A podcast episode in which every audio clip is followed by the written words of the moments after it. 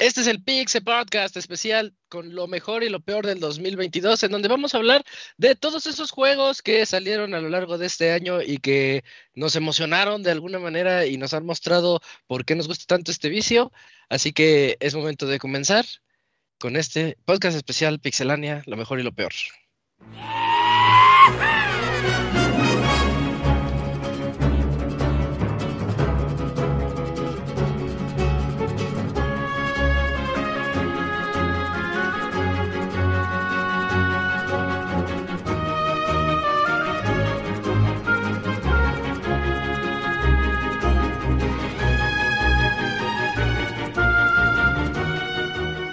Una nueva emisión del podcast de Pixelania ya está aquí. Pónganse cómodos Pixebanda porque damos inicio al Pixe Podcast con la mejor información del mundo de los videojuegos. Quédense y diviértanse con nosotros.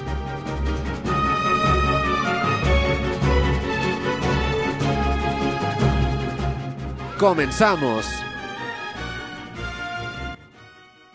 Muy buenas noches a todos nuestros escuchas. Como ya escucharon, este es el podcast especial que hacemos al final de cada año y que nos emociona mucho hacer porque es donde nos damos cuenta de que el año pues no estuvo nada mal y tuvimos grandes juegos que nos acompañaron por todo, todos estos meses.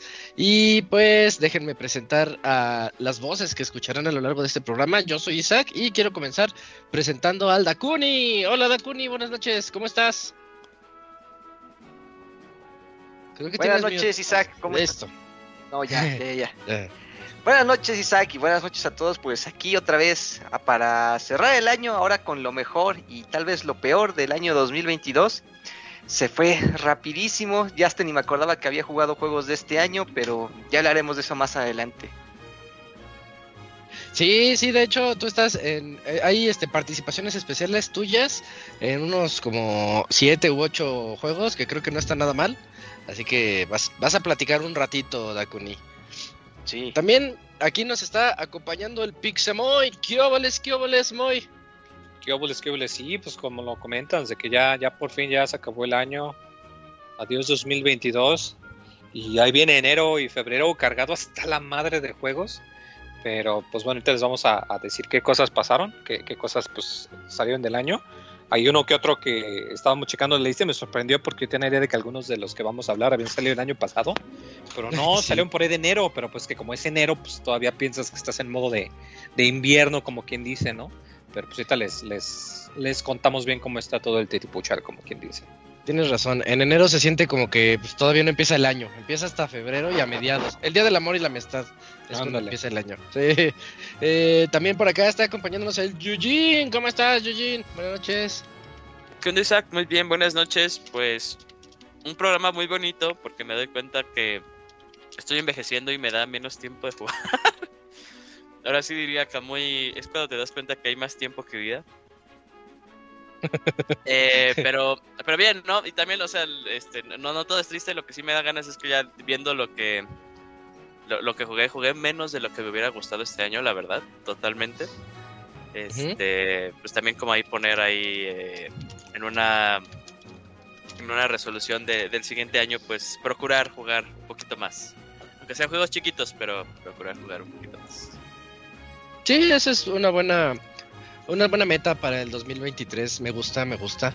Y también por acá está el Robert. ¿Cómo estás, Robert? Buenas noches. ¿Qué onda, estás? Muy bien. Un saludo a todos los que nos escuchan. Pues contento, ya se va a acabar el 2022. Y vamos a hablar de lo peor que este año nos trajo, que es los resultados de Locuni en la quiniela del Qatar 2022. Siendo de alguna este entre lo más... Pero, pero no, nos trajo un gran personaje, nos trajo al, al, al al Locuni locutor. Ajá. No. Diosa y, Dosa y Dios Una de cal por 20 de arena. No, no se puede. Pero bueno, vamos a ver qué, qué, qué hablamos este podcast. Así que ya vamos cerrando este año. Se va a poner bueno. Perfecto, sí, hay muchos juegos de los cuales hablar, así que yo digo que ya nos vayamos de una vez a la sección de juegos y en un ratito, esperemos que no sea mucho, llega Cams, porque también Cams nos tiene que apoyar con un par de jueguitos a ratito que platiquemos. Está en el tráfico y ahí el tráfico de, de Ecatepec. Tráfico de 12 de Eh, diciembre. Oye, está bien perro. Ayer me tocó y no, no, no, no, estuvo, estuvo muy feo. Por- porque la central de autobuses está cerquita de la, de la villa Ajá. y, y no, no lo había considerado que iba a ser el, la celebración de los guadalupanos. Pero así pasa. Eh, bueno, pues esperemos que Gcams llegue ahorita en unos 15, media hora tal vez. Y mientras nosotros vamos a comenzar con este podcast de lo mejor y lo peor 2022. Vamos.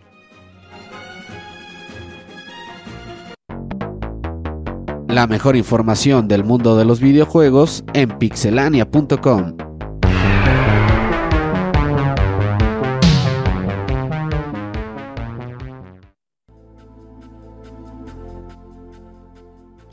damos inicio a este programa contigo, Eugene, con un juego que salió a inicio de este año. Realmente no tengo las fechas, pero pues vámonos así, ¿no? En orden de cómo fueron saliendo, ya más o menos le calculamos.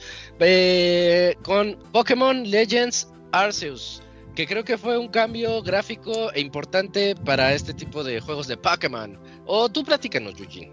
Sí, pues más, más que nada de, de un cambio gráfico, pues un cambio a la mecánica que veníamos manejando ya por muchos, por muchos, muchísimos, muchísimos años.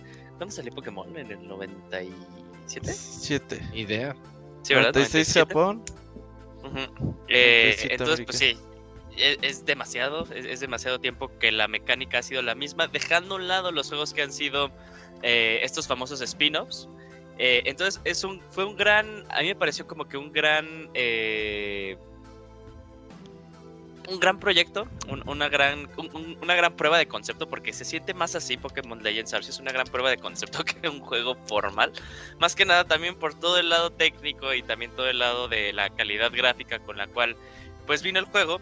Pero eh, una, una grata sorpresa, la verdad, muy, muy disfrutable, sorprendentemente muy disfrutable, aunque sigue estando muy, muy sencillo.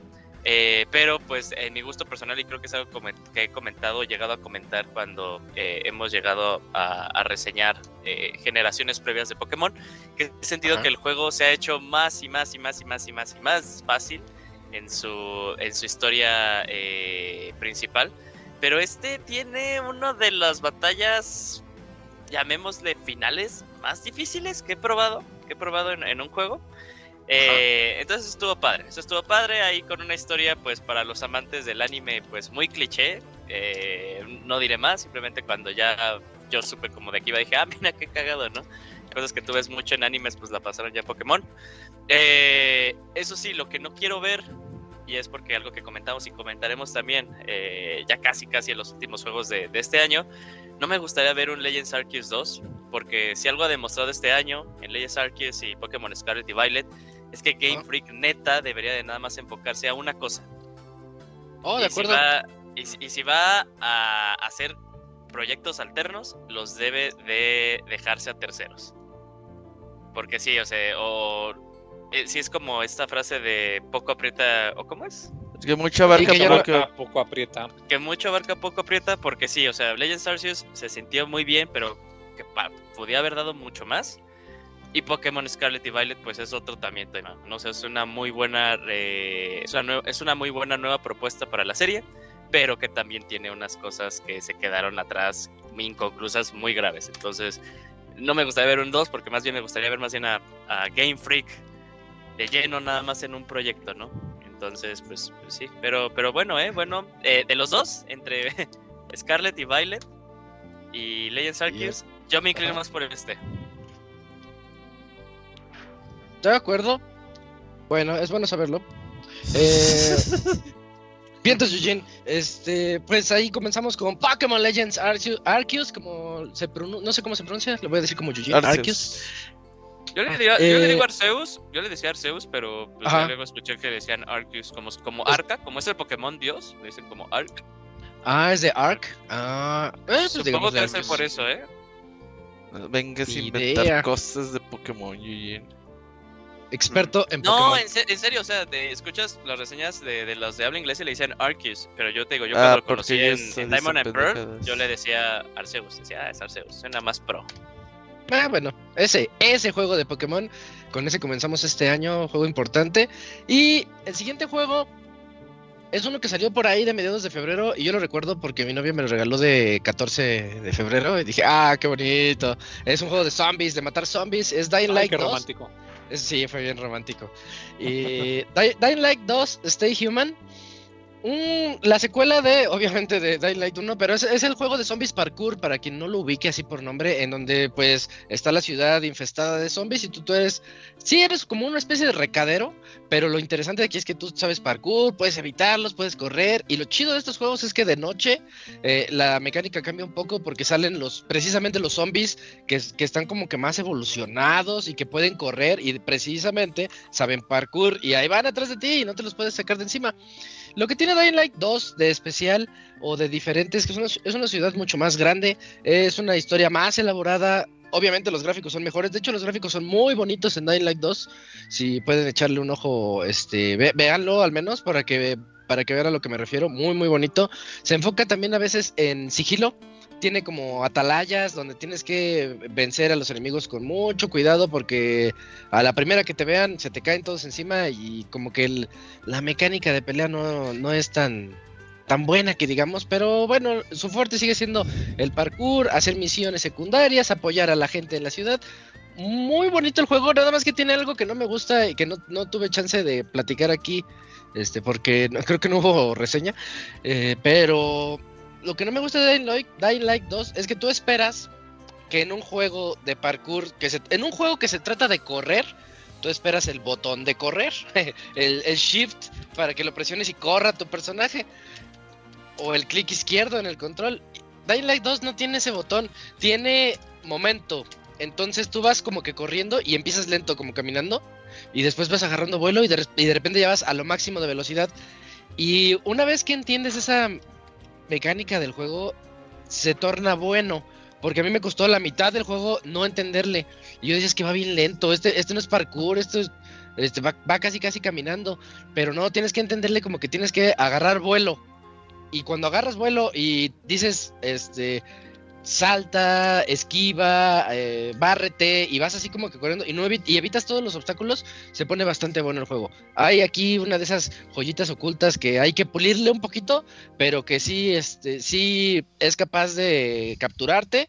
La, historia se pone buena, las decisiones, tiene muchas decisiones y creo yo que sí tienen un poquito que ver ahí con hacia dónde quieres que vaya tu personaje.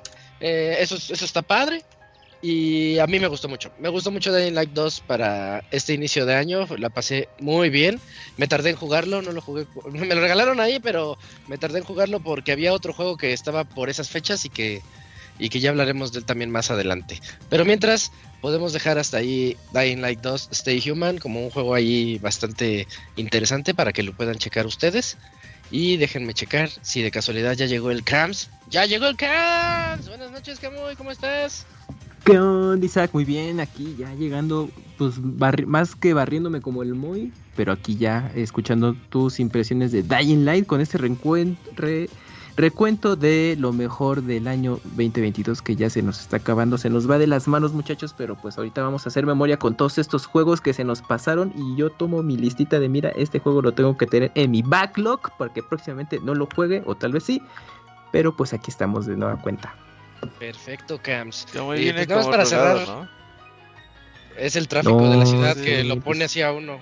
Ok. Sí, Sí, sí, pero sí, ya, acá andamos, ya acá andamos. Nada más para cerrar el Dying Light, estoy checando y sí le di sus 47 ahorita. Es que sí me atrapó, pero las primeras 15 o 20 estuvieron pesadas porque no le entendía la dinámica. Pero se pone chido. De hecho, hasta lo vimos en los trailers cuando saca su, su, su sabanita para planear, así tipo Breath of the Wild. Aquí, aquí también sacas la sabanita, desbloqueas cosas como para dar los ataques aéreos, ataques desde abajo, así todo. Está bueno, está bueno el juego, la verdad. Digo, esas 47 horitas no me dejarán mentir que, que me atrapó. Porque me atrapó. Y pues vámonos contigo, Camps. Estaba checando si llegaste. Porque el siguiente juego es Sifu. Ese, ese juego, eh, dirían en los Game Awards, ese juego de peleas. Pero yo, yo lo veo, yo lo veo más como una especie de Souls Kung Fu. Más o menos. sí, sí, sí. Algo así, Sí, va pues. por ahí la idea, ¿no? Sí, que sigue esta línea de los juegos clásicos de, de maquinitas, de los beating up o de un, un- personaje contra muchos rivales Ándale. a vencer. Eh, pero justamente esto que, que combina eh, mecánicas de los juegos eh, estilo Souls, entonces pues tienes que irte ahí con mucho cuidado poco a poco y con la característica de que cada vez que tú eres derrotado aumentas la edad, entonces tu personaje se vuelve de ser más joven a más anciano, pero obviamente con la característica que pues vas teniendo los años de experiencia, pero para eso tienes que ir comprando las habilidades, mantenerlas y cuando tienes cierta edad es, eh, puedes hacer uso de esas habilidades, lo cual también le da, le da ese reto. Los combates, aunque pues te vas con la finta de que voy a estar ahí sí puro botonazo, no te, te topas con pared ya para eh, pues desde el primer nivel, ¿eh? porque incluso ah, así un, un oponente te puede vencer o, y sobre todo cuando llegas con, contra dos, eh, pues ahí te hacen el montón y tú dices, pues en qué momento, ¿no? Entonces sí, es un juego que pues poco a poco, como, como los Souls, como tú bien lo sabes, es prueba y error, prueba y error, es intentar uno y otra vez hasta que pues ya te vas aprendiendo la mecánica, vas descubriendo cómo derrotarlos rápidamente. Eh, eh, cuando llega el momento en que tienes que comprar todas las habilidades arte marcialistas, pues ya dices, con esta es, la efectiva para cierto momento, porque luego ya voy a tener que cambiar a otra habilidad, porque más adelante se pone muy rudo el asunto. Entonces es un juego que si les gusta estos géneros de combates entre muchos eh, oponentes y también el, con mucho reto y dificultad como los, los juegos Souls se caracterizan hoy en día, eh, lo combina bastante bien y creo que es un juego que vale la pena probarlo si te gusta e-, ese tipo de, combinaciones. Porque si, si tú le quieres entrar como, eh, vengo de jugar tortugas ninja, va a ser lo mismo. No, o sea, te topas con pared. Entonces, sí, es un juego que tómate tu tiempo, eh, aprende a, cómo jugarlo poco a poco. Y, y créeme que tú lo sabes, que cuando vences a un, desde vencer al, primer oponente o incluso ya llegar al siguiente nivel, tienes ese, ese sentimiento de satisfacción de ya lo logré, o sea, voy por más y te vas muy confiado y otra vez. Tienes 60 años, mi Sifu, pero lo logré. Exacto, sí, sí, sí. Y los jefes también, eh, puta, o sea, es de aprenderse bien las mecánicas porque te los cambian a, a mitad del, del combate y pues te sientan y otra vez desde el principio hasta que llegues y pues en ese segundo intento tratar de derrotarlo. Entonces eh, es un juego muy bueno, eh, se, lo recomiendo muchísimo y ya nomás de acordarme justamente de estos flashbacks pues sí me emocionaba de cuando pasaba los niveles porque para mí sí era así un logro de bueno ya lo logré el 5, vámonos al siguiente nivel y no, todo otra vez. Entonces esto, estuvo muy bueno, la verdad es que Sifu sí es de este juego que que, tienen que checarlo y que pues ya está pues en casi todo. Eh, fue este, exclusiva temporal de PlayStation en consolas, está en PC. Eh, recientemente llegó a Nintendo Switch. No sé si ya está en Xbox, ahí sí nada más no tengo ese dato bien a la mano, pero ya de que lo pueden jugar casi en todo, ahí está. Perfecto. Eh, sí, yo, yo me quedo con eso. Yo lo veo, estos juegos los veo mucho como si fueran de ritmo, porque tienes que, es, como un bailable cuando llegas contra el jefe, tienes que saber qué presionar cuando te va a él a golpear o cómo reaccionar. Y sí, sí, está, e, está bastante bueno, ¿eh? A mí sí me atrapó un poquito, no, no lo suficiente, pero sí un poquito le entré ahí a Sifu, porque creo que lo dieron en Game Pass. Sí, está en Game Pass. Y, ah, fue cuando le entré. Sí, fue cuando, cuando yo le entré ahí. Yo soy fan, yo soy fan de, de, los apodos que les pones a los juegos, amigo. Es que es, este que es Dark Souls Kung Fu, juegos ah, sí. los Soccer sí, Cards. El Soccer Cards. es cierto, Son, escriben todo fácilmente, sí. Ah, sí. Bueno, bien, entonces vamos ahora con el siguiente juego. Te toca a ti, Robert. El, el The King of Fighters 15. Creo, que se le ah, cabrón, espérense, ¿qué están haciendo con Camuy, déjate ahí, Camuy. No, yo estoy muteado. El Moy ya, ya, es hora.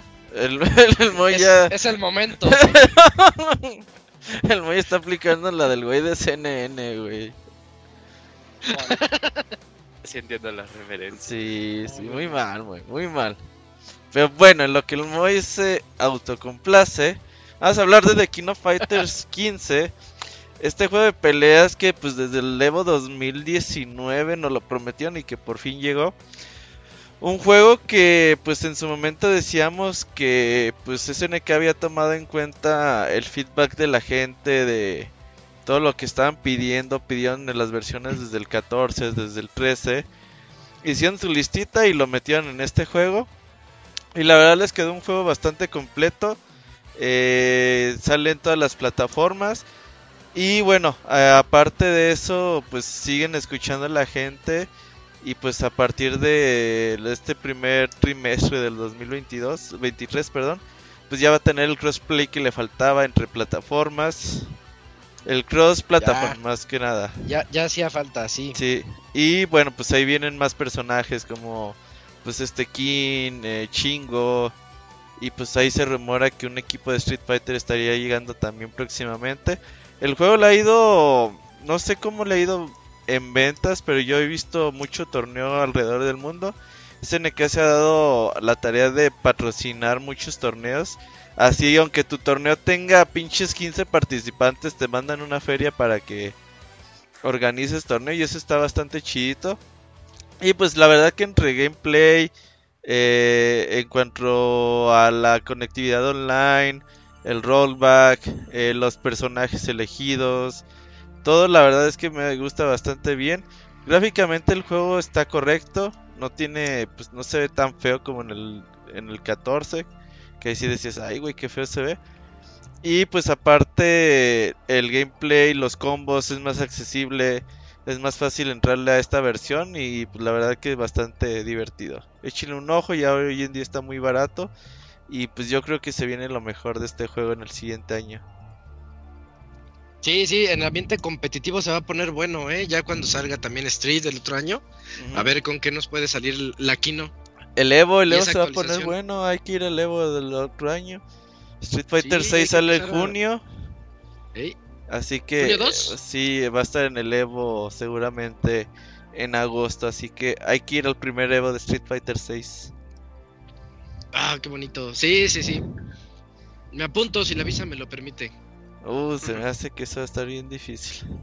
Oh, ten fe. Pues dale, porque si va a estar, si vas a ocupar cazar citas a las 2 de la mañana. Ni modo. Ni modo, sí, sí se puede. Eh, bueno, pues ahí está entonces The King of Fighters 15, que les digo salió por ahí de marzo más o menos. Y vamos con el siguiente juego que es Horizon Forbidden West. Un juego que, hablando de los Game Awards que fueron recientemente, eh, se fue sin premios, se fue sin ningún premio, pero, pero estaba nominado en los en las mejores categorías y creo que pues estaba es de esos que llegaron como de panzazo, pero pues sí sí se lo merecían algunas que otras. Muy bonita la continuación de la aventura de Aloy. Se veía venir desde que terminó el primer juego.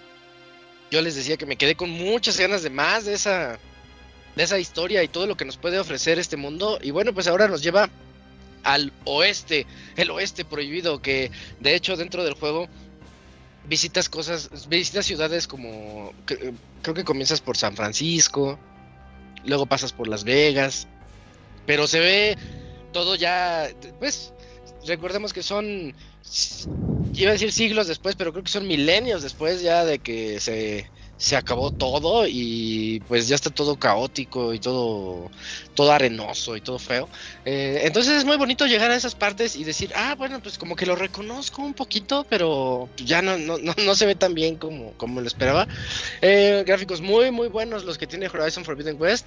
Eh, mucha gente se quejó de que no se veían tan bien como en los trailers. Yo creo que sí se ven, al menos a ese nivel en PlayStation 5.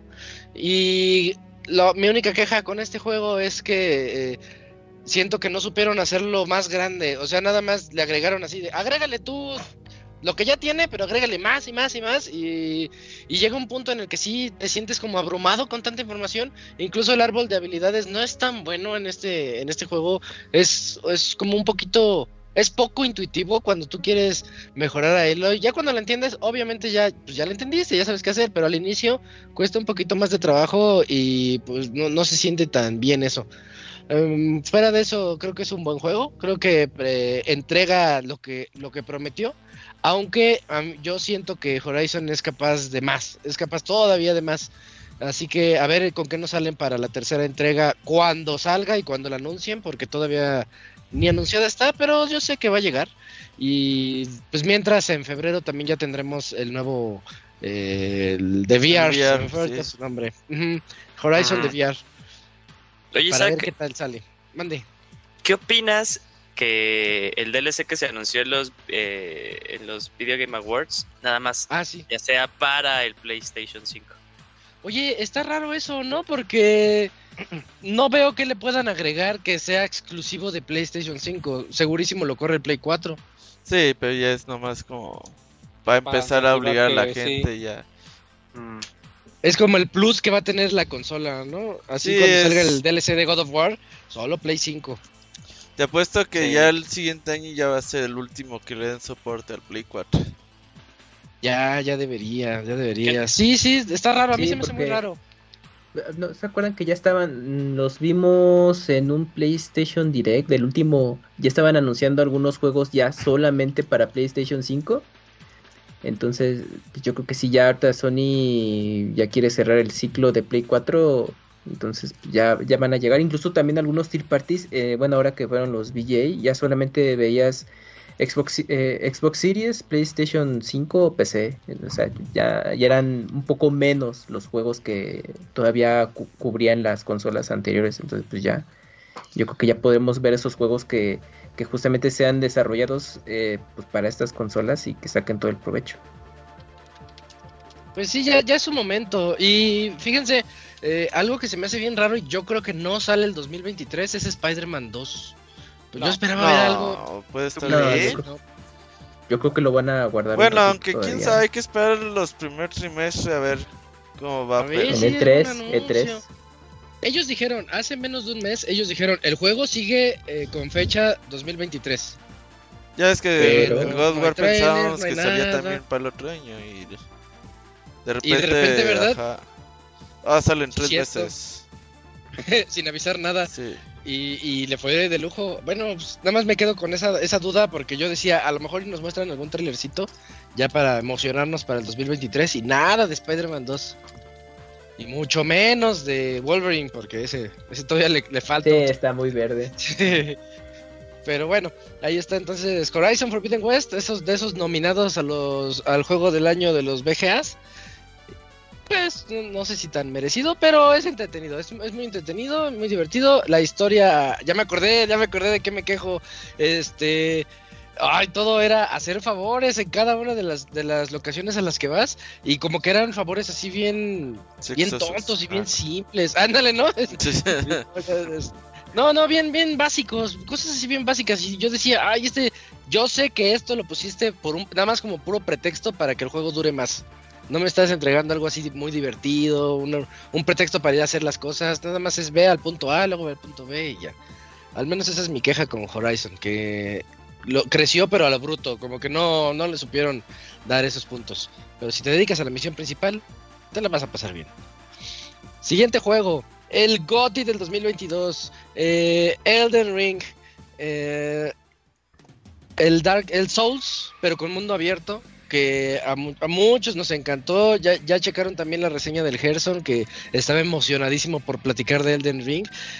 Yo le dediqué horas y horas y horas, horas que eh, la verdad no sentí, de repente pasaron y dije, ¿qué, qué onda? ¿Qué onda con qué onda con mi vida? De repente pasaron checando 92.2 horas porque me lo acabé una vez.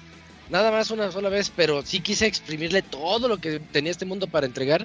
Me encantó la manera en la que distribuyeron las cosas. eh, e igual que en los Souls, los Souls tienen una particularidad en la que hay tres caminos. Y tú te vas por uno y te matan, te vas por otro y te matan, y te vas por el tercero y, y por ahí avanzaste otro poquito. Y esa es la manera de jugarlos, esa es la manera de, de determinar cuál es el camino al que tienes que tomar. Ahora imagínense ese concepto de tres rutas, pero llevado al mundo abierto.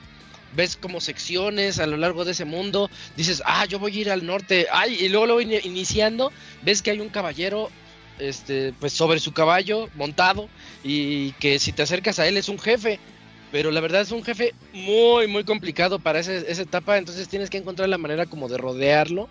Tiene bastante sigilo, tiene mecánicas también sobre tu caballo que, se- que si no les entiendes desde un inicio vas a tener un, un problema más adelante. Tienes que saber utilizarlo y no es difícil, sí, sí es fácil de agarrar la onda. Yo creo que los controles son perfectos para poderlos entender. Nos vendían mucho la idea en los trailers del, del sigilo y de llegar a campamentos enemigos donde puedes llegar y abrir los cofres, encontrar loot y mejorar ciertos aspectos de tu personaje. Sí se puede hacer eso y yo lo hacía muchísimo al inicio del juego, pero conforme te vas haciendo más poderoso, prefieres llegar y, pues cantarles el tiro así de, órale, vénganse y vas contra contra todos los de los de los campamentos, jefes muy emblemáticos, música que yo podría considerar perfecta para cada una de las ocasiones dentro de este juego. Elden Ring de verdad yo considero que lo tiene todo. A mí me, encantó, sé que al Gerson también por algo le puso su diezesote. Eh, y pues yo me quedo con esto, con, que es mi, mi goti de, de este año. Yujin, tú lo jugaste al menos, al menos le dedicaste unas 30 horitas. Este, ¿tú cómo ves Elden Ring? Sí, unas eh, 40 horitas. Mira. Eh, ay, puta madre, ahorita que estabas hablando de, cómo se inició, em, me, acuerdo de... Yo creo que ha sido el peor troll que me ha hecho un juego. ¿Qué te pasó? Eh, pues, o sea, yo me fui, ya ves que sales y si te vas tú a la izquierda es cuando te encuentras a ese, a ese jefe que está montado. Sí. Yo, yo no me decidí ir a la izquierda, yo me decidí ir a la derecha. ¿Por qué? Pues porque pues dije, ah, pues por la derecha, ¿no? Eh, y es una de las cosas padres, la libertad, la gran libertad que te da el juego. Eh, pero lo que me da risa es que me encontré en un eh, en un cementerio y de por sí ahí había como que unos lobitos, unos sí, unos perri, unos perros blancos que hacían mucho daño, pero bueno, ya los logré matar a todos y había como que una catacumba. ya bajé y había un cofre. Y yo dije, ah, qué chingón, o sea, esto está muy cool, te está dando como un premio por, pues, por aventarte, ¿no? Y eh, abro el cofre y el cofre me teletransporta a un lado que claramente no debería de haber estado en ese momento, que eran estas tierras ya, este, las tierras podridas.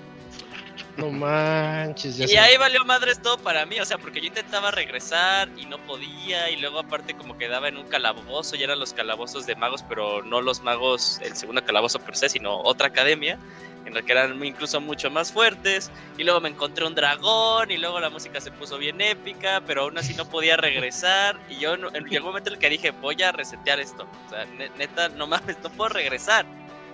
Sí. Porque ni siquiera tenía caballo. Eh, oh, pues es verdad, ahí todavía no te dan el caballo, porque tenías que irte al norte, noroeste. Sí, sí, sí, pues tenías que, que, tal cual irte como que al camino principal, ¿no? Principal. Eh, pero bueno, o sea, ya, cuando pude regresar y ya luego me, encontré con el con eh, propiamente el primer gran muro del juego y que yo había escuchado incluso para, para fans y seguidores de la saga Souls.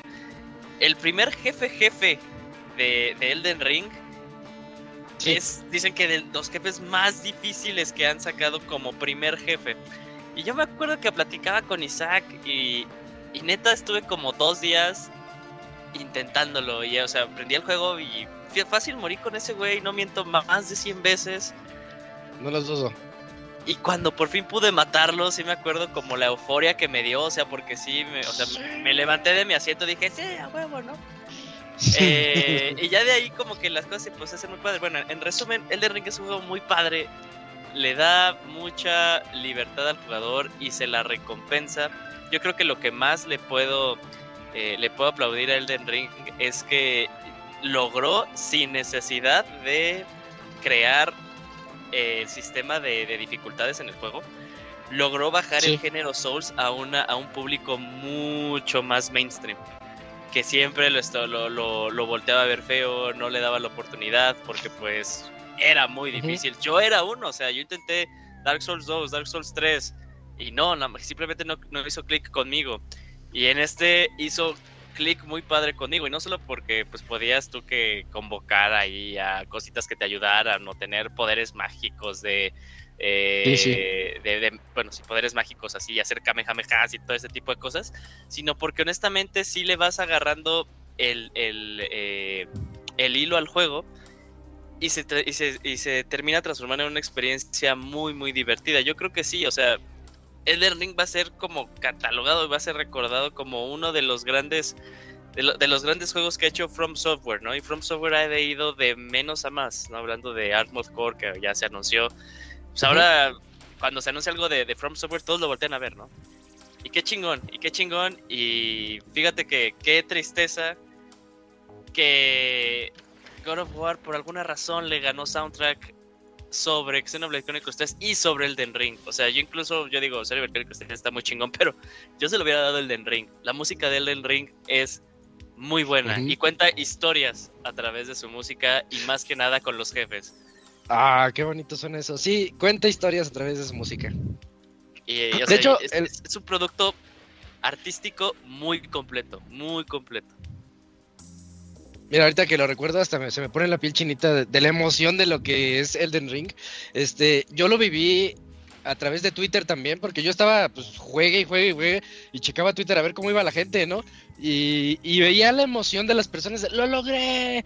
Gente que yo conozco que no juega a los Souls, así como tú mencionas también, este, que le entraban a él y que sabían lo que se siente vencer a un jefe en un Souls y, y las ganas que dices, pues ya le gané, hay que ver qué es lo que sigue y para dónde voy y por dónde avanzo y qué es lo que tengo que encontrar. Todo eso es lo que tiene Elden Ring y de una manera tan bonita y tan clásica, porque ahorita hablaste de las tierras podridas, luego luego ya sé dónde estabas, a dónde te teletransportó ese, ese cofre. este, podríamos hablar de cada uno de los lugares o cada uno de los jefes y la manera tan, pues, tan bonita que tiene para vencerlos o para eliminarlos a cada uno de ellos cinemáticas espectaculares. O sea, yo podría hablarles un buen rato de Elden Ring. Ojalá algún día se pueda hacer ese especial que sí, para el otro año. al respecto. Sí, sí, y yo me lo vuelvo a echar porque es un juego que vale la pena volver a revisitar. Y más que nada por la rejugabilidad que tienen todos los Souls, que pues de acuerdo con las decisiones que tú hayas tomado, puedes tener algún desenlace diferente. De hecho, hay una que me encanta, que que ya diré yo en el especial, pero pero está está está eso es uno de los finales que, a mí se me hacen más interesantes. No lo saqué, pero después lo investigué y dije, ah, está, está bueno ese, ese final. Ya después lo, platicaremos y dejamos aquí a Elden Ring, eh, mi goti de gotis. Al rato platicamos cuál es el de cada quien, pero yo desde ahorita les spoileo que para mí Elden Ring es insuperable este año, pero casi igualable por otro que del que platicaré más al rato. Y bueno, seguimos con Triangle Strategy. No sé si alguien más lo jugó aquí, yo le entré, así que voy a empezar a platicar. Si alguien más lo jugó, me dice. Eh, Triangle Strategy es un juego donde tienes tres reinos. De ahí viene el triángulo. Son tres reinos que pues viven como en una paz, eh, llamémosle eh, política, paz política, se la llevan relax, dice, ah, pues tú eres mi cuate, tú, tú pescas, yo tengo ganado, yo te, yo te apoyo y así se, se la llevan bien, pero desde el inicio del juego, ese juego tipo de rol, es, es un juego táctico, es un juego tipo Fire Emblem, en donde tú tienes que, te ponen el ajedrez y tú tienes que acomodar a tus, a tus fichas, que son tus soldaditos, y ya sabes que unos atacan en diagonal, otros atacan enfrente, y etcétera, ¿no? Pero a mí lo que me desesperó de Triangle Strategy y que yo sé que a los fanáticos de Fire Emblem les gusta es que tiene demasiada trama y mucho mucho contexto que tú tienes que eh, entender desde el inicio cuando estás hablando con entre los reinos, con los reyes, platicando con la gente, llegas con la gente y hay gente como que tiene cierto miedo porque saben que alguna guerra se puede aproximar y de eso se trata, de entender esa novela y ver cómo puede haber broncas, o más bien, sabes que habrá broncas entre ellos y tú tendrás que decidir de qué lado te vas o cuál de los tres te convence. En cuanto a su modo táctico, a mí me gustó bastante. Y ese es el problema que tengo con tanta charla que tienes antes de las peleas, porque lo dijo Eligio en su reseña. Sí, platicas como tres horas y no estaba exagerando. Yo decía, ah, está exagerando. No, no, sí, son como, como tres horas de juego en donde nada más estás dándole. A, a, de hecho, tiene el modo avance rápido, entonces ya no le presionas nada, pero estás leyendo lo que, lo que están platicando y, y pues no acaba. Es interesante, sí, sí es interesante, pero no lo suficiente para tenerme tres horas leyendo las pláticas entre los personajes de los reinos antes de la primera pelea. Y esa primera pelea me dejó emocionado, pero después venían otras tres horas de, de política, de, de, saber con quién y todo eso. Eso es lo que puede ahuyentarlos un poquito. A mí me ahuyentó. Yo no lo acabé. Jugué a lo mejor, creo que ni la mitad. Me atrevo a decir que un poquito más de un tercio. Sé que es importante, sé que este, merece su lugar aquí en lo mejor y lo peor. Pero pues como le he dicho muchas veces a Julio, este, estos juegos como que me, me encantan, pero no son lo mío. Yo quiero algo un poquito más directo, más como, ya hablaremos al, ratito, como Rabbits, que pues es más juego y la historia pasa a segundo plano, porque lo táctico ahí está y está muy bien. Pero chéquenlo, ya, les- ya les describí que si les gustan los Fire Emblem, estoy seguro que les va a gustar este juego. Y creo que Julio lo tiene por ahí en su backlog. Y sé que te va a gustar, Eugene, porque son los El tuyos. El eterno backlog, claro sí. Sí, sí, ahí, allí está. Definitivamente Triangle Strategy es una de mis eh, de, de mis dolencias de este año que no pude jugar, eh, desafortunadamente. Eh, Este, pero, pero bueno, y, y no lo pude jugar por Kirby, sí, porque salía Kirby y, y fue cuando Uf, me enfermé el estómago, ¿verdad? Entonces eso me puso en jaque también un rato. Eh. Pero sí. Sí, sí, sí. Sí, sí, pues, venga. pues chéquenlo. Este es juego más para los que les gustan los Fire Emblems. Y yo le he dado la oportunidad a tres Fire Emblems y tampoco me acaban de atrapar. Me gustan más los Fire Emblems que Triangle Strategy, eso sí. Pero bueno, es un buen intento. De los que, es de los creadores de ah, Octopath. Y Octopath, sí. de Octopath Traveler, entonces este también tiene ese estilo gráfico entre como de 16 bits más o menos, hizo ¿Cómo, cómo se llama esa vista, Cams? 2D, Isotrópica. HD 2D. Iso- isométrica. HD2D. Isométrica. Isométrica. Y HD 2D, así se ve bonito, se ve muy bonito y muy atractivo hasta eso. Pero bueno, chequen Triangle Strategy si les gustan este tipo de juegos. Y vamos contigo, Moy. Moy, tú, tú reseñaste este juego y ahorita la buena noticia es que ya está saliendo para otras consolas. Estoy hablando de Tunic, el juego del Sí, zorrito el Zelda. Zelda zorrito, como le decimos Sí. de cariño, que me sorprendió mucho. O sea, yo sabía más o menos de, de qué trataba y tú te la crees porque es, no, pues va a ser un tipo de Zelda tipo Link to the Past, pero con un zorrito y que se ve todo como de peluche o de felpa.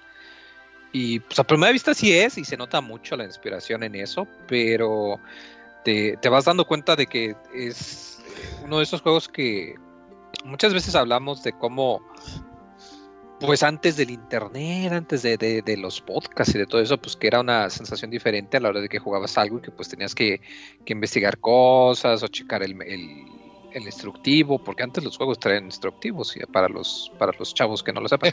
Y, y ay, güey, si me sentí bien ruco, no mames.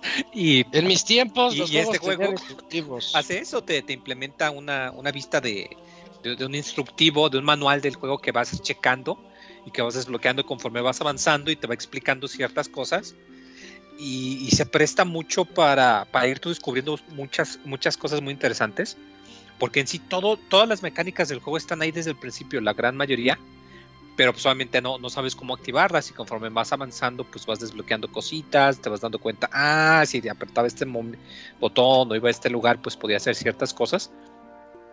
Y eventualmente pues ya llega el punto en el que ya se vuelve un poco más complejo, que el combate pues se vuelve ya muy, eh, pues sí, muy estricto, digo, pues, a, riesgo de sonar como disco rayado pues con su mecánica de, de Souls, de que no, pues te mueres aquí pues puedes volver a, a recoger tu, tu dinero otra vez.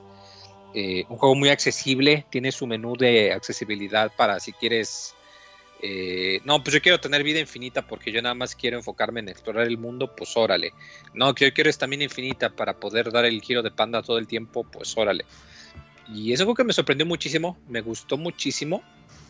Y es de esas cosas que cuando le das la segunda vuelta las puedes disfrutar incluso más. Y me alegra mucho que esté saliendo en más consolas. Yo pienso que irónicamente en Switch es donde le puede ir muy bien por, pues ahora sí que porque va a traer a mucho la fanaticada que le busca de, de los celdas en, de, con vista desde arriba.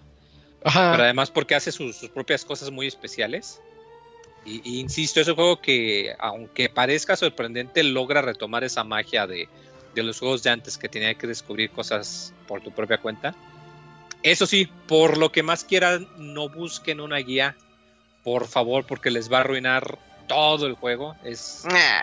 si bien es algo que a cada rato, pues muchas veces dicen, no, pues no uses las guías si no te lo quieres arruinar. Aquí por la mecánica del instructivo, de que te va dando tus manuales que vas desbloqueando, aquí es Ah, crítico sí. que no veas una guía, porque si no te vas a vas a espolear ciertas cosas y vas a descubrir mecánicas antes de tiempo que pues, el chiste es, es irlas descubriendo pues, conforme vas avanzando, ¿verdad? Pero me gusta Ujú. mucho, es un juego muy bonito, me encanta el estilo visual, la música es súper relajante, súper, súper relajante. Y estoy a la espera de ver qué otra cosa saca el, el estudio a cargo, porque se nota que, que le echaron galleta el estudio finlandés a cargo de, de Tunic. Muy, muy bonito, la verdad. De lo que más me sorprendió este año. Y no, no me esperaba que fuese tan bueno, algo tan chiquito. Ah, mira, una de esas sorpresas agradables para este año. Y como decíamos, lo bueno es que ya está por salir. Si no es que ya salió, creo que ya salió, ¿verdad? Creo que ya En saben las otras todos, sí, sí. Sí, ya está. Sí, qué padre, qué padre, sí, sí lo merece y pues que siga creciendo la comunidad. Que viva la Dejando- felicidad. Que viva, dejando de lado a Tonic, eh, nos vamos con Stranger of Paradise, Final Fantasy Origin. Ese juego que muchos creímos que era antes de Final Fantasy 1 y que nos iba a contar la historia previa, pero resulta que no. Resulta que es algo aparte y me tocó a mí reseñarlo y se los platiqué un poquito. Eh, la verdad el juego sí está bueno, está muy muy entretenido, muy muy clavado en algunos aspectos porque es un Final Fantasy que tiene dinámicas tipo Souls. Eh, en este nosotros podemos controlar a nuestro personaje principal y tenemos unos acompañantes que van con nosotros y recorriendo los calabozos. El punto negativo que yo le encuentro es que dentro de estos calabozos se sienten un poquito simples, como que les hace falta un poquito más de exploración. Es clásico de que vas avanzando, ves un cofre de aquel lado, pues vas por el cofre, te regresas y ya sigues por tu camino lineal, completamente lineal que tienes ahí, pero de todas maneras es bastante entretenido, tiene buenos enemigos, pues es que Final Fantasy yo creo que ha de ser de las franquicias que tiene ya miles, ya, ya no cientos, miles de enemigos diferentes y ya sabes que siempre los van a volver a aprovechar de alguna u otra manera, pues porque es Final Fantasy, aquí te los, puede, te los puedes encontrar, este... Cada uno de los personajes que tú tienes tiene que eh, levelear algún tipo de clase. Puedes traer el espadachín, puedes traer al, al, al boxeador y cada una de estas, de estas clases te va a beneficiar o a afectar en algunos, en algunos aspectos. Eso es lo que tienes que, ese es su, aspecto RPG de este juego. Tienes que saber cuál es el rol de cada uno de tus personajes para que tenga la mejor, em, el mejor set de armas y de escudos que le puedan pertenecer y de esa manera poder ir avanzando. Mm, no, no, no quiero decir que sea me- medianón, es un juego un poquito más arriba de la media, sin llegar a, así a lo más sobresaliente. Creo que le faltó un poquitito de trabajo ahí en ese aspecto. Tal- la historia a veces saca unas cosas bien absurdas, porque tú eres el héroe nada más porque sí, porque resulta que un día despertaste con una gema y otros tres compañeros, otros dos compañeros traían una gema y ah, pues son los tres los que los que el el presagio ya había predicho desde hace muchos años. Pues únanse y vayan contra el mal. Esa es como la, pre- la premisa de este juego que, que no, no gustó tanto. Pero pues en gameplay sí se defiende, vas avanzando, vas este vas muriendo, vas encontrando las famosísimas fogatas de Souls en donde llegas y sabes que si te si te mueres más adelante ahí vas a revivir, que eso es lo, lo bueno de estos de estos juegos cuando encuentras esa fogatita y dices así como un oasis en el desierto y dices agua, agua, pues aquí dices tengo que encenderla para que pueda y pues así es como se maneja este este juego. Creo que de inicio a fin es así, no hay, no hay mucho más que, que rascarle. Digamos que como Nio, como Nio en su tiempo, que también nos, nos traía una un homenaje a los Souls. Iba a decir una copia, pero bueno, un homenaje a los Souls. Esta es la, la versión de los Final Fantasy. Mm, y ahora nos toca ir con eh, Kirby, Eugene, Kirby and the Forgotten Land, ese Kirby The Last of Us, donde ya todo, to- todo el mundo ya valió. Kirby, Kirby Survival. Sí, Kirby ganadora, mejor juego familiar en los. Mejor juego Eh, postapocalíptico. me- mejor de Last of Us que de Last of Us. Así, así van a salir en, en los comerciales. Eh, la nueva propuesta de Kirby ya tra- haciendo la transición a, a un plano en 3D. Bueno, ya lo habían intentado en otros conceptos que son como más bien estos minijuegos que ha estado siempre acompañado eh, Kirby previamente en el 3DS.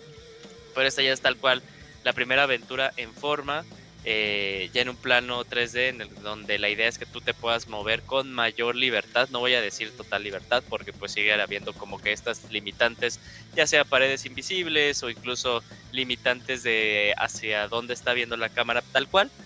Eh, y nada más como un, paréntesis, eh, al, al juego le ha ido muy bien en ventas, pero estaban entrevistando ahí a la gente de HAL y dijeron que si pues eh, el juego no vendía bien, iban a regresar a la fórmula de siempre, ¿no? A Kirby 2D y que Kirby pues ya no podía seguir en 3D, ¿no? Porque era como que la prueba final, para la prueba final, que si se podía o no. Pero eh, sí tengo que decir que es un, fue una muy grata sorpresa este juego, mucho... y- fue mucho más la sorpresa después de eh, Star Allies, que fue el juego anterior de Kirby en Nintendo Switch. Star Allies simplemente fue como un, no voy a decir incluso como más de lo mismo de los juegos de Kirby, porque incluso los dos anteriores que fue Planet Robobot y Triple Deluxe se me hacen superiores a Star Allies, sino se me hizo un juego de Kirby muy flojo, muy flojo, flojo, flojo, flojo. Eh, entonces, aún, eh, teniendo como este como precedente, fue una sorpresa aún mayor porque el juego es muy bueno. Es muy bueno, tiene el arte, tiene la música, tiene la sencillez que es de Kirby, tiene también las cosas, por alguna razón, demasiado, demasiado pesadas, entre comillas, por así decirlo, para un juego de Nintendo que es de niños, ¿no? Porque luego se meten así de que, pues, los, jef los jefes son estas entidades que traspasan dimensiones y destruyen todo lo que va en su paso. O sea, luego Kirby sí se pone como muy heavy eh, en su momento, pero me pareció muy bueno. Eh, los niveles los disfrutas mucho y tienen mucha rejugabilidad porque tiene también como este concepto estilo estrellas o como lo hemos visto en algunos Marios que es de, ah, pues tienes que conseguir o tres estrellas verdes y tus stickers y ese tipo de cosas. Este juego también lo tiene Kirby, ¿no? Al momento de cuántos World tienes que eh, liberar eh, en cada uno de los niveles. Eh, porque pues, algunos solo te los dan haciendo cosas en específico, ¿no? Teniendo un power up en el momento oportuno o en el momento indicado más bien, que puede activar cierto mecanismo.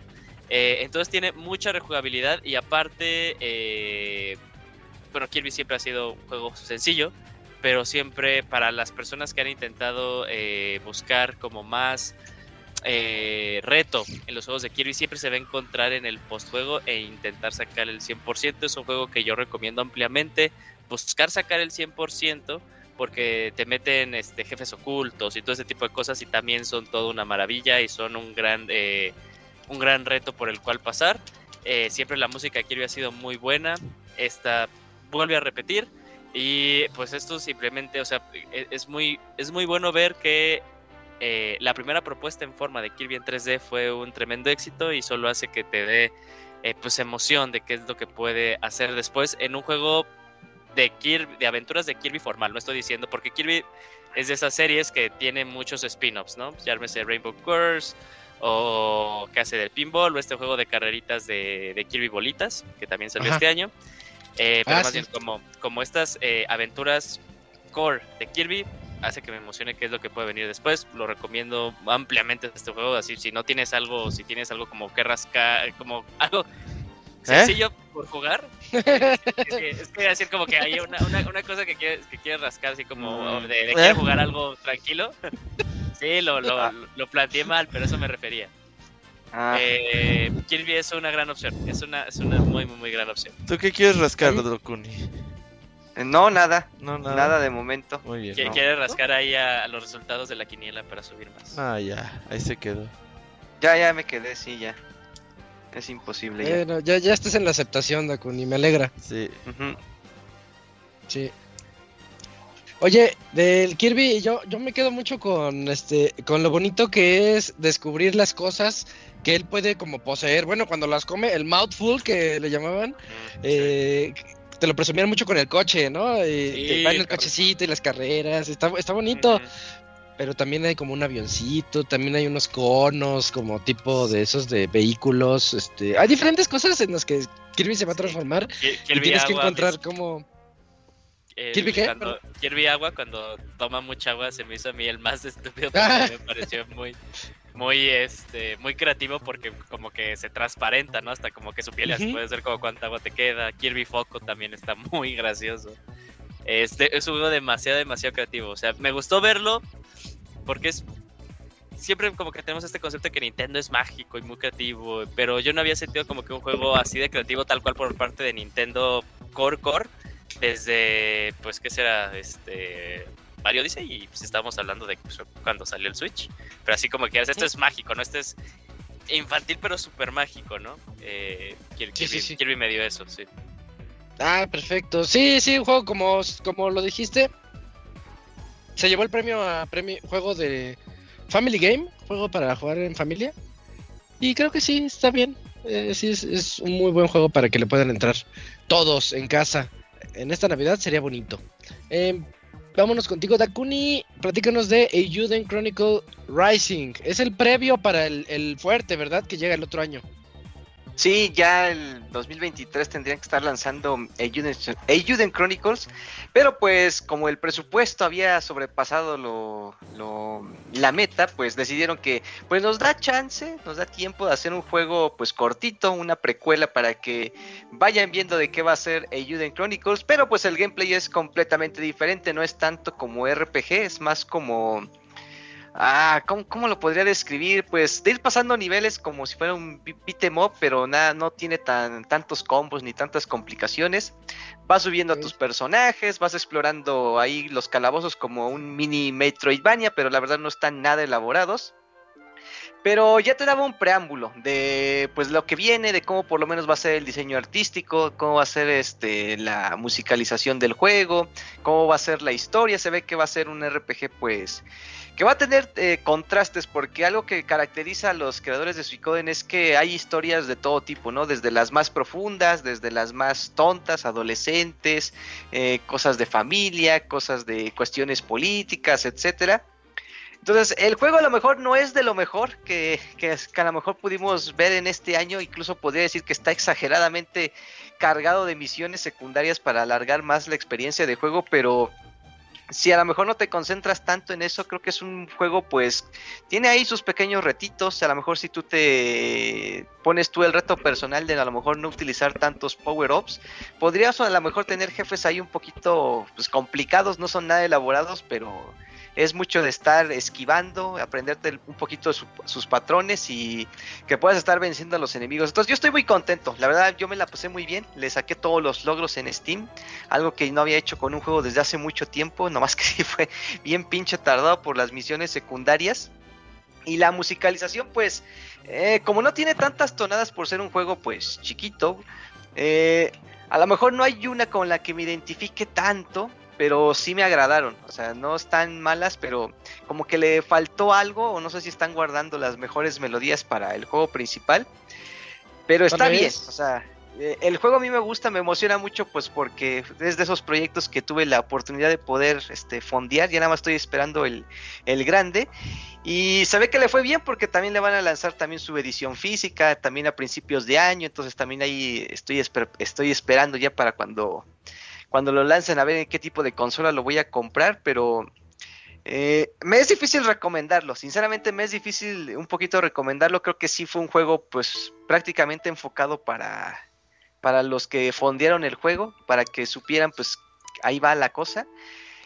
Pero pues si tienen tiempo y si quieren este pues un juego relajante, no tan, bueno, de tiempo sí es un poquito exigente, pero si si no le toman, si no lo toman tanto en serio, creo que lo podrían disfrutar. Entonces, en Chronicle Racing, pues es, es un buen sabor de boca. No es lo mejor, pero sí, no, no es decepcionante. Perfecto, eh, eh, nada más te deja emocionado para lo que venga y que y esa sensación de que le quitaron cosas chidas que sabes que van a venir en el grande, ¿no? En el del 2023. Sí, sí, sí, sí, sí, sí, claro que sí. Perfecto. Eh, pues entrenle, entrenle a Juden Chronicles Rising y ya del otro año le entran al Chronicles, al, al choncho. Y bueno, mientras me toca a mí platicar del siguiente juego, Salt and Sacrifice, secuela de Salt and Sanctuary que saliera para PlayStation Vita. De hecho, sí, eh, este podcast es lo mejor y lo peor. Bueno, pues aquí vamos a hablar de, de la decepción que fue Salt and Sacrifice el juego comienza bien y dices, bueno, va, parece que va a estar un poquito más interesante. De hecho, Sultan Sanctuary, el 1, llamémosle el 1, eh, era, era muy Dark Souls. Y Sultan Sacrifice es muy Demon Souls. O sea, tienes un hub en donde, donde llegas, puedes levelear ahí, te encuentras a los otros viajeros. Algunos te pueden dejar alguna misión o otra. Y hasta abajo es donde está un teletransportador en donde te puedes ir a los diferentes reinos, así más o menos como en Demon Souls. Y en cada uno de estos reinos hay diferentes retos. Eres una especie de cazador que tiene que encontrar las almas más poderosas que están en el reino. Y una vez que las encuentras, aquí viene lo malo.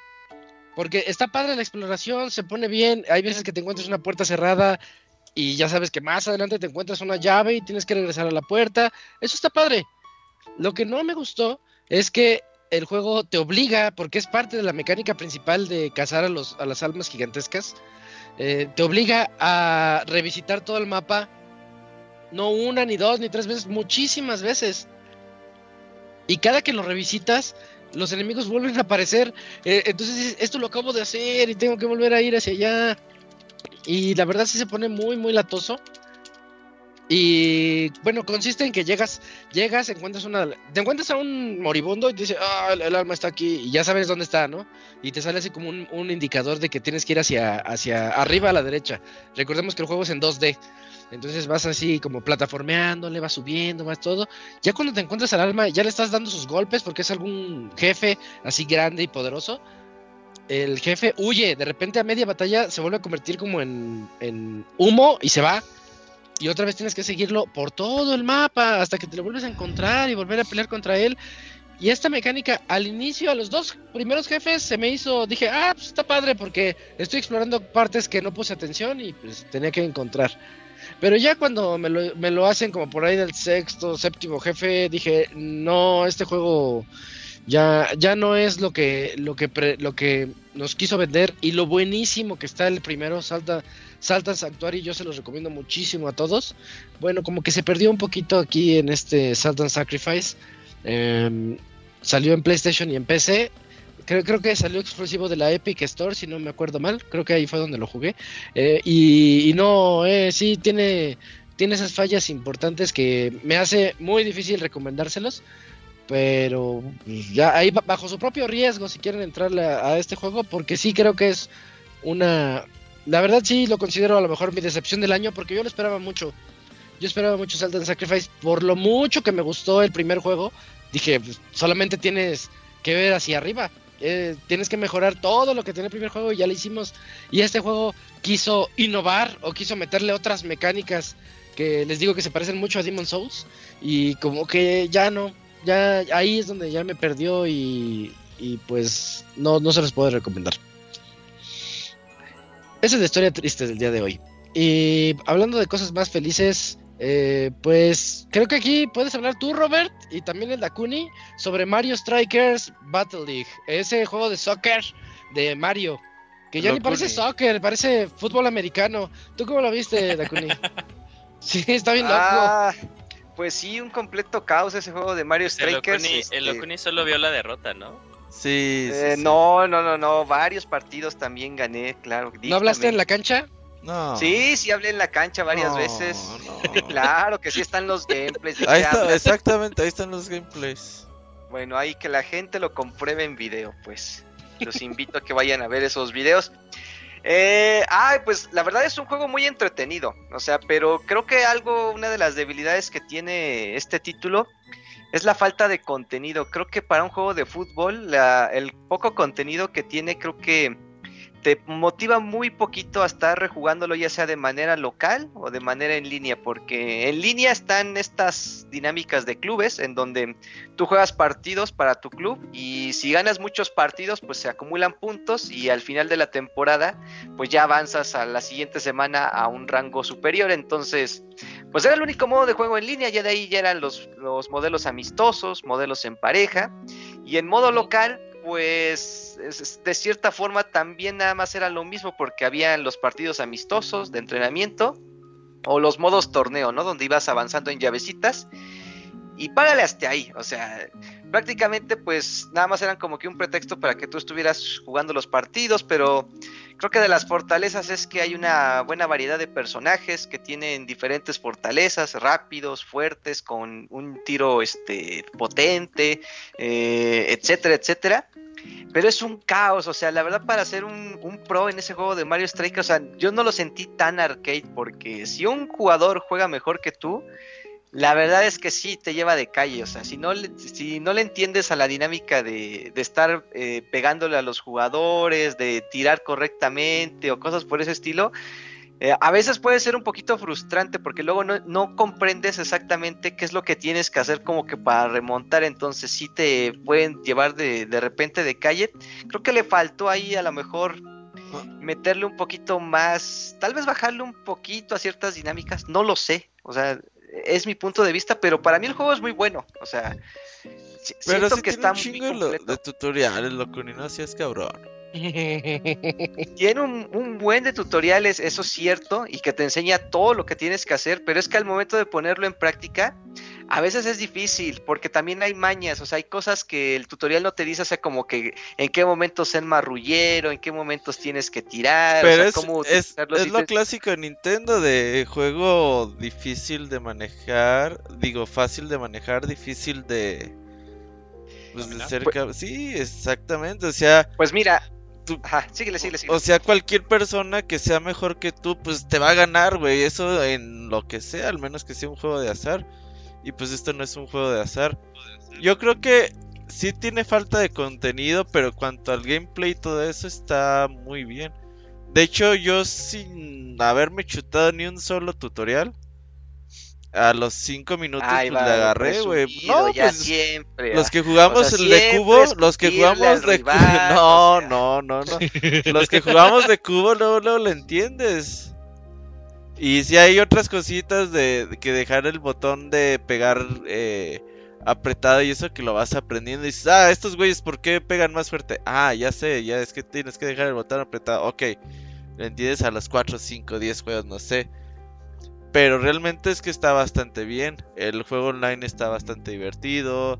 Jugar está muy, muy, muy bien. Pero sí ese contenido de que pues las eh, temporadas comienzan cada vez que les da su chingada gana.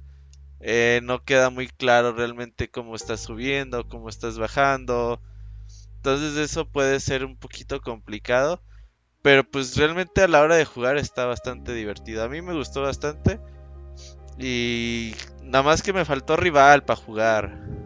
Oye, Ah, Robert, Ese es el problema. Sí. te, te, te gustó bastante y con eso se justifica el precio. O sea, piensas, pese a que te gustó, pero que estás diciendo que no tiene mucho contenido y que en algunos sistemas de, de juego como que está muy cerrado lo que te puede ofrecer. Reci- o sea, sí recuperaste tu inversión o sentiste que te quedó de ver ahí de ese lado. Fíjate que yo nunca he puesto un juego, nunca he valorado un juego conforme a su costo. Eh, no se me hace justo en ocasiones.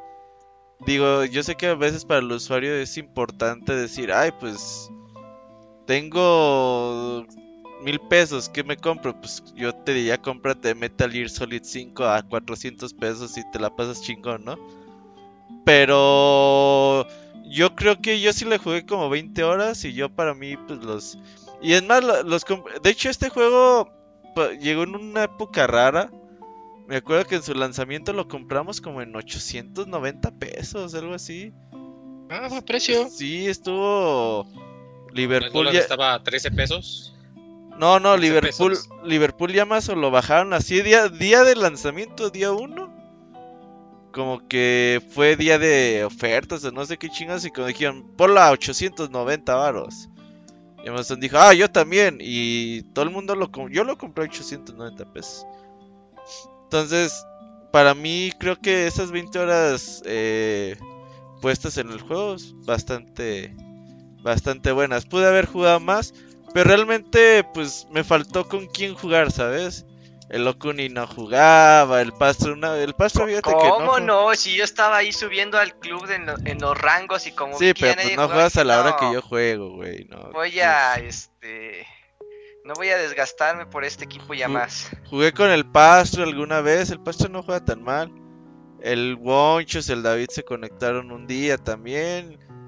Pero de ahí, Contenido. Ajá, y jugué por ahí por el club, jugué algunas veces también, ahí cargué al Okuni de mochila y toda esta onda. Hijo, Pero sí me faltó un rival, ¿sabes? Alguien que, eh, puto, vamos a jugar. Ah, pues va.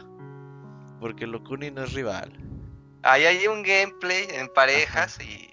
Ah, en Y parejas. En parejas Eh, no ¿quién te vale, güey, no mames. A ver, No, Isaac, no, ¿el no, no. tenis en pareja vale o no vale, güey? Eh, pues no. Exactamente, güey. No, no vale. La- a la gente le gusta decir que sí, pero eh, Eh. no te sé decir quién fue el campeón en este año porque pues, Pues es ¿A que realmente, o sea, el- la esencia del juego se pierde bien cabrón. Y en parejas es la misma chingada. Si, tienes a un güey malo como la un- chinga. el juego es de para cuatro jugadores a fuerza, se tiene que No jugar es en parejas. cierto, ¿de qué me no estás es hablando? cierto. Ahora resulta. Se puede jugar uno versus uno, ¿a poco no? Sí, Ahí está, entonces, ¿qué mamas? Sí. está bien. Ah, Yo creo Te que, digo, que siempre está- queriendo humillar, o sea, que siempre No, queriendo no, sacar no. ventaja de tu rival. Sí, sí, sí. ¿Por qué? Esta riña es como la clásica historia ahí de, de caricaturas de el talento nato contra el trabajo duro. O sea, el talento nato pues, se roba. Ya ves que dijo, yo la agarré en cinco minutos. Y el Laconi, no, estaba bien cabrón el control, está bien complicado. De No, hecho, pero mira, ya, ya para cerrar Como, ese como punto, cuando Goku aprendió sea, el Kamehameha. o sea, Ay, sí, se sí. enoja Roshi. Se enoja. Le, to- le ¿Cómo tomó, le tomó una vida aprender el Kamehameha y Sí, Goku es nada más de ver igualito. Ajá, ándale, exactamente, me, pues me cualquiera, tardé ¿verdad? 50 años en aprenderlo y el otro lo hace así de volada. hizo? Ah, pero, pero mira, fíjate, para ya terminar mi punto ahí sobre, Ajá. sobre el gameplay, o sea, te, te digo que no es tan accesible porque si a mí me preguntas, ¿qué es más accesible, Mario Kart o Mario Strikers? Yo te diría que es más accesible Mario Kart porque en cuestión a los botones, hasta el que no sabe jugar ni siquiera videojuegos, le entiende y lo sabe Pero controlar, estás pero... comparando dos géneros diferentes, güey. No Ah, ca- No, pero eh, fíjate, eh, Mario Strikers tiene más dinámicas, tiene más controles, tiene más cosas por hacer en el campo. Entonces, para alguien que no juega videojuegos o no está acostumbrado, no es como que voy a agarrar el control y voy a meter mis primeros goles. No, no es tan fácil. Si te agarran, si juegas con alguien mediamente competente, hasta se frustra la experiencia. Bueno, eso creo yo porque ahí lo estuve jugando con, con un sobrinito y nomás no le entiendo nada. Y pues, este, y por más que lo dejaba, decía, no, es que no sé cómo se tira, no sé cómo se mueve, Pero, o no entendía ah, tan pero solo pues cómo ahí, cambiar falla, el- el ahí jugador. fallaste tú porque no le explicaste, güey. No, sí le expliqué, pero le confundía mucho el cambio de jugador, así, o sea, cómo tirar, cómo barrer, o sea, se confundía con tanto botón, tanto botonazo. Entonces, y con Pero, Mario pues, Kart es- no es- batalló eh, tanto. pero eso es porque la generación de hoy en día, pues no, loco, no. No, Dokuni, nunca juegues entonces Metroid Dread porque terminas utilizando todo el control. Ajá, sí. Pues, Sí, por eso yo eh. juego juegos móviles. O sea, y que- y- Sí, luego, sí, fíjate- exactamente. Dakuni, fíjate que hasta si presionas los sticks es un botón. sí, Hasta sí, eso es ¿a un poco? botón. A ver, sí, deja, sí. tengo mi Play 4. Ey, te va a sorprender. Se llama L3 y R3. Entonces, Sí, Dakuni. No te pases, no- Dakuni, no era ¿no para ti. sabías? No, no sabía. Ah, Dije, Oye, ¿dónde está el general- ¿El R3? 4 tiene reproductor de Blu-ray? Y, gene- y generalmente es el botoncito para correr en los first person shooter, ¿eh? ¿qué, qué, qué puedes Oye, y el esperar? Dakuni siempre caminando, ¿no? Ajá. Sí. Ah, llevo toda la vida caminando. No sabía que podía correr. ¿Qué puedes esperar de alguien que se enteró del Blu-ray del PlayStation hace un año, Oh, sí sí Un clásico. no Bueno, ya, mames, ese era mi punto. O sea, no es tan Ok. accesible a mi parecer. De acuerdo, Dakuni. Ahí tenemos dos puntos de vista diferentes. Eh, ustedes juzguen cuál- a cuál le van. Pero yo creo que esto solo se arregla en la cancha. Eh, No, pues estás oyendo que no puede jugar contra alguien que sí sabe porque pierde y eso lo frustra. Se enoja. Bueno, Sí. está La- bien. las nuevas pistas de Mario Kart, entonces, pues. Uf, Entonces, hablaré en la pista. Ese fue Mario Strikers Battle League para Switch, obviamente. Y el siguiente juego que tenemos es uno que jugamos todos aquí, o casi todos, porque hasta hicimos un gameplay muy divertido. Creo que es el juego que hacía falta para, Para que jugáramos de nuevo todos juntos. para que entráramos todos, ¿verdad? Porque siempre así como que dos acá, dos acá, dos acá. Este, este juego nos jaló a todos inmediatamente desde su anuncio y hasta el día de su lanzamiento. Estoy Pero de ¿no? Teenage... ¿Cuál? Eh, ¿De qué? pasó, según yo intentamos como jugar todos, pero... Ah, sí, fue, fue que... El Camu y Xbox. Spal se pusieron de... De, de- de exquisitos, ¿no? De nosotros en el Switch. Lo jugamos en Switch, sí. Mm, Pues yo no tenía. Xbox, pues perdón. Hubo pues, problemas sí, yo con lo eso, sí jugué en cierto. Steam. Lo jugamos en Steam. Pues En tengo Steam le entramos, que me Sí. acuerdo que Fer, Fer llegó bien tarde, eh, lo estábamos esperando, Ajá. llegó a la mitad del gameplay, pero bueno, al menos Sí. pudimos jugar con el Fer, el de las Hasta creo que reembolsó. Ah, sí, ¿verdad? Dijo que iba a hacer eso, se manchó. creo que, creo que le Este- alcanzaba a reembolsar. Shre- Shredder's Revenge, la, la venganza de Destructor, aquí en México así le llamamos a Shredder. Eh, un juegazo, ¿no, Julio? Uh, eh, creo que lleva, agarra todo lo que se aprendió de... Ah, ¿cómo se llama el anterior? Se me está yendo. Turtles in Time. No, me refiero al que hicieron los creadores. Ah, eh, Streets of Rage. Este, agarra todo lo que aprendieron desde el nuevo Streets of, Streets of Rage y lo aplican con un skin modificado, obviamente, de las tortugas ninja y queda a la perfección. No me sentía también con un juego de este tipo desde, bueno, de Streets of Rage, obviamente, pero hablo de las tortugas, desde Turtles in Time, desde las tortugas ninja 4.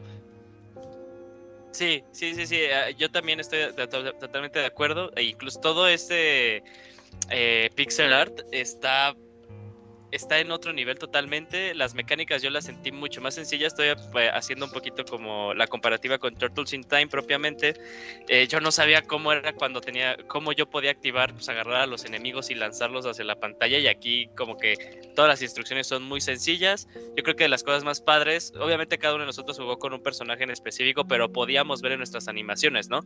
Que cada uno tenía cosas diferentes y no, y no sople- si- solamente eh, las armas, ¿no? Los combos, cuando uno era como ataque hacia abajo, variaban entre cada una de las tortugas y eso lo hacía padre. Yo creo que mi único pero, pese a que lo disfruté mucho jugando con ustedes y eso le dio como que una eh, plusvalía enorme, siento que también como de muchos jugadores el juego eh, es un desmadre por, por no utilizar una, pa- una palabra pues más grave, es, es un desmadre, es un desmadre, luego no sabes quién está pegando, dónde está tu personaje propiamente. Y, esa, y, otra cosa es algo que comentó Robert muy bien en su momento, que como que también se le perdía ese sentido de... eh, de de, este, ay, de, de reward y... Ah, ¿A qué te Que luego- refieres?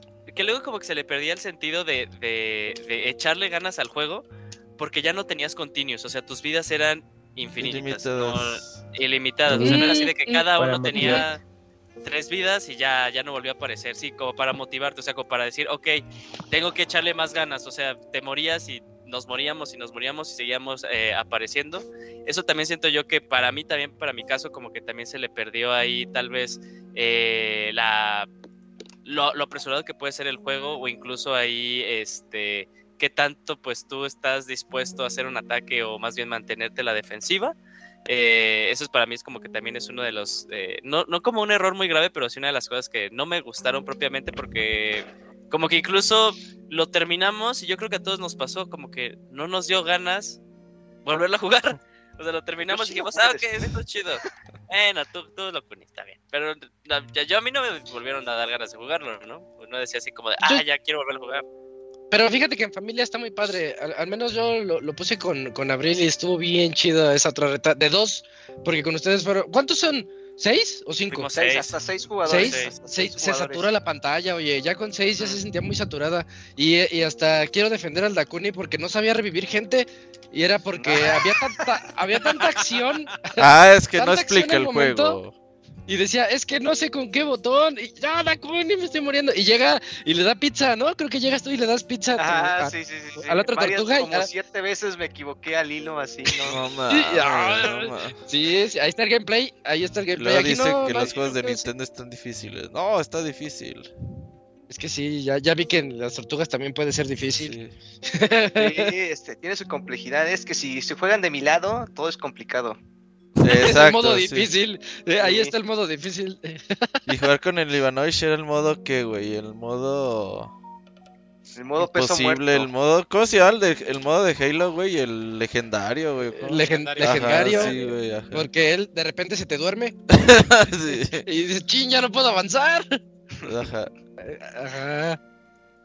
No, pero mu- muy bonito, muy, muy padre Shredder's Revenge, una muy grata experiencia eh, tanto en seis como en dos jugadores. Creo que es un juego perfecto para que también para este, estas navidades estaría chido que lleguen con su Switch y se arme la reta en sus, en sus casas. Yo se los recomiendo mucho, estaría bonito. Sí, hoy como que se apagó muy rápido el juego, ¿no? O sea, me acuerdo que luego está, o sea, como que habían eventos o de Nintendo Direct o PlayStation Direct o un. Xbox eh, Showcase y como que nosotros decíamos de, ay, tal vez aquí ya pues, vamos a ver algo de, de Shredder's Revenge, ¿no? Y estábamos, sí, sí, sí me veía pues, a nosotros, o sea, a Roberto, a, a César, a mí, así como de, ahora sí, vamos a ver algo. Y salió, lo jugamos, dos pulgares arriba y fin, ¿no? Pues es que son estos juegos que, pues esa es la experiencia arcade, básicamente, Julio. Sí, Mm. pues es Así que una es. vez lo pasas, pues ya, o sea, parte de esa sensación buena se te va, ¿no? Pero ya después, si tú quieres elevar la experiencia, pues dices, ahora lo voy a jugar yo solo y me voy a poner retos, ¿no? O sea, no me puedo morir en este nivel, o voy a tratar de que me toquen lo menos posible, o voy a sacar los combos más que se puedan para que pueda mejorar mi récord personal. O sea, ya creo que es de esos juegos en los que para tenerlo vivo, tú eres el que te tiene que ya justamente eso, o sea, ponerte tú los retos personales para que tú le puedas sacar más juegos, pues como lo hacíamos antes en, en, nuestra infancia, o sea, cuando no había otro juego que jugar, pues decía, pues lo vuelvo a jugar, pero ahora lo voy a hacer mejor que la última vez. Es como cuando, cuando me tardé como dos años y medio en reparar mi Naomi con el Catcom vs SNK2 de arcade.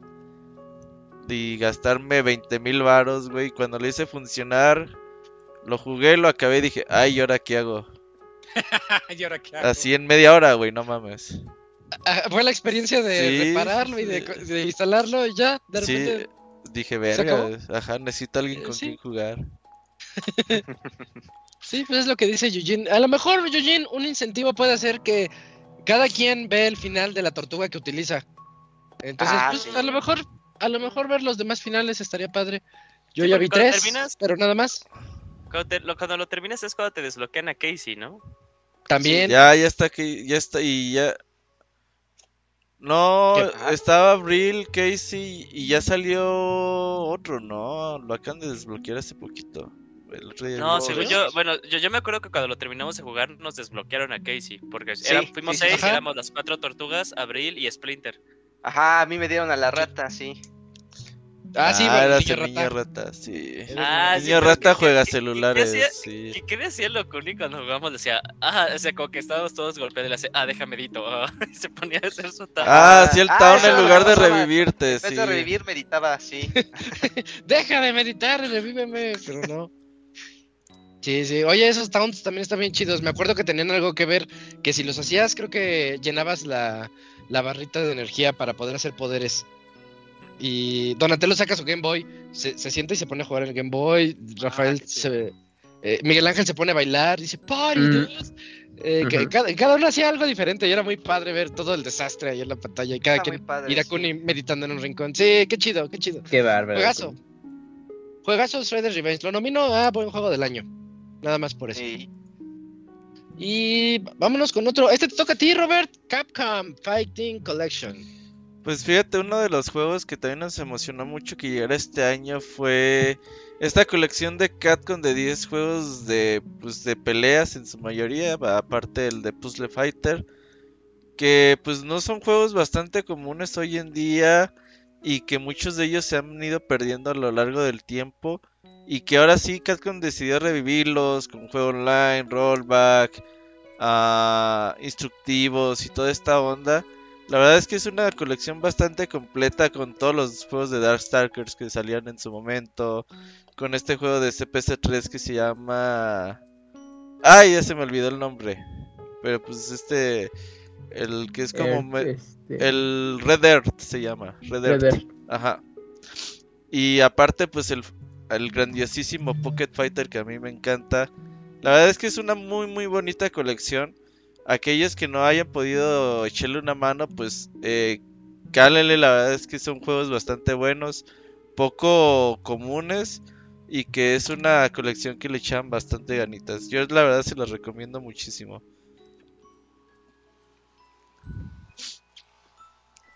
Muy bien. Habías dicho también que el juego. ¿Cu- ¿Cuántos son? Perdón, que? ¿Cuántos trae? ¿Diez? No, pues sí, son, son bastantitos. Creí que iban a ser como seis. Pero sí, sí trae unos cuantos. El Puzzle Fighter que se pone bien chequen. bueno. Ese me encanta. Sí, Está buenísimo. está Sí, chido. Si, si te pones a, a darle acá macizo, si te envicias esa madre. Sí, ¿el puzzle o el pocket? El puzzle. El puzzle, el, el Eh, Tetris. El Pocket está bien chido también. El Pocket es muy fácil como jugar con todos los personajes, hacer combos. eh, las referencias que tiene ese juego, no mames, están muy cabronas a... ¿Cuál- a otros juegos de? Capcom. ¿Eh? ¿Cuál es el que tienes en maquinita? ¿En maquinita?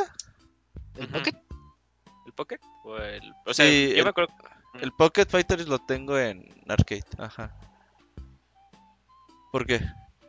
No, pues nada más, o sea, porque estaba intentando recordar si era ese o el, o el, o el otro. El No, que no es de- como Tetris.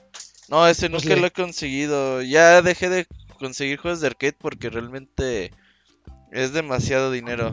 y ya no sé dónde ponerlo. Sí, ya, ya, sí. Nos, ya nos contaste que es un chingo de, de, de tiempo. Ya sabemos la experiencia. Los De- 30 minutos. De hecho, ahorita tengo que sacar todos mis juegos de CPC2 y quitarles la pila, ponerles el Arduino. Ah, es un pedo. Ay, no, no, no, no. Sí, Me sí, canso sí. de solo escucharlo. Em, bueno, pues ahí está Capcom. Voy a poner al. Squall, güey. Uy, sí. Él sí le gratis, encanta, ¿eh? Sí, Sí, lo es- Él te paga por hacerlo. Eh, va a venir para el Yo- 6 de enero, le va a dar todos los pinches yo lo CPC2. reparo. Órale. Squall, llévatelos. Vas a ver, mañana me van a dar mensajes. Sí, güey, sí le entro, güey. Ah, qué chido, No, no, sí. Nos mandas screenshot de ese mensaje. De hecho, también me decía, ¿ya limpiaste tus juegos de Neo Geo? No, no he limpiado nada, Squall. Yo te los limpio, güey. Mira, Ándale. qué chido. Sí, sí. Ah, pero es, es- es que el- a mí me gusta mucho eso de, de, de Squall cuando está muy metido en el, en el retro gaming. Me acuerdo que estaba él haciendo eh, en su momento, antes eh, para prepararse para Metroid Dread, estaba jugando eh, Zero Mission y Fusion. Entonces, este, pues ahí me estaba mandando mensajes de cómo iba y cómo lo estaba jugando. Ya me dijo, creo que hubo uno en el que no lo pudo echar a andar y ya hizo la, la emulación, pero también es luego chido hablar con Squall cuando está muy metido en eso. Sí, siempre tiene ideas, ideas raras a veces, pero ideas de, esto. Em, va, eh, ese fue Capcom Fighting Collection y te toca a ti, Eugene, otra vez platicarnos de Fire, Em- Fire Emblem Warriors Three Hopes. Sí, Fire Emblem Warriors 3 Hopes, eh, el nuevo juego de la serie Warriors, eh, utilizando una de las propiedades intelectuales de Nintendo, que bueno, básicamente nada más usan dos, o The Legend of Zelda o Fire Emblem. En este caso, eh, se hace como la misma idea que se tuvo con Age of Calamity, que fue el último Warriors de la serie de Legend of Zelda, que es del último juego que salió, eh, hacer más historia, ¿no? De ahí basarse y que sea más un juego basado en una historia independiente a que sea como una excusa de juntar a un montón de personajes de la serie, ¿no? Es el mismo concepto en, en Three Houses, digo, en Three Hopes, utilizando como base eh, lo que fue Three Houses, ¿no? Este concepto de las tres casas y que tienes más de, eh, más de un camino para poder elegir.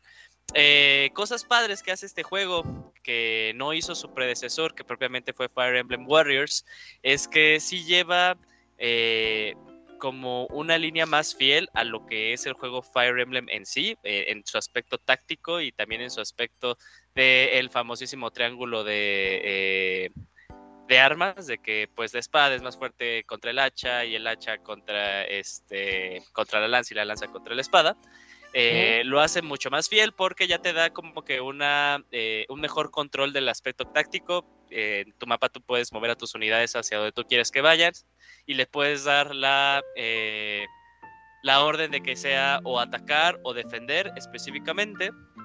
Es un juego que en un inicio comienza con una dificultad incluso normal, eh, no muy muy muy grande, pero sí grande, pero mientras más tú, mientras vas más avanzando en el juego eh, y te vas haciendo mucho más poderoso a ti y a tus unidades, eh, el juego se hace una experiencia, la verdad, muy sencilla y como lo comenté en la reseña, es lo que no me gustó al final.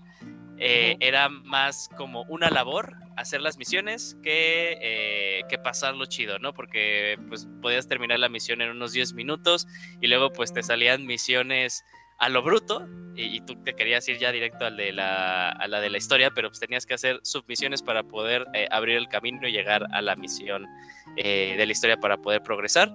Eh, entonces, pues la única solución ahí como para justificar un poquito eso sería incrementar la dificultad, que tú lo puedes hacer en cualquier momento dentro del juego. Pero pues está eso, ¿no? Eso que en algún momento te puedes hacer tú muy, muy, muy, muy poderoso si sabes cómo aplicar las cosas. Eh, pero de ahí en fuera, la verdad, eh, muy bien. Esto sigue siendo un universo paralelo. No es como que se abren otras eh, tres caminos diferentes más agregados a los que estaban de base en, Three Houses. Entonces, este es un universo paralelo. Fue un gran juego. Sigue teniendo ahí como que las cosas padres de, lo que hace ahí Koei que es la música, como que de este aspecto. De, melodías que ya ubicamos, darles este punch rockero, metalón, lo sigue manejando muy, muy, muy bien.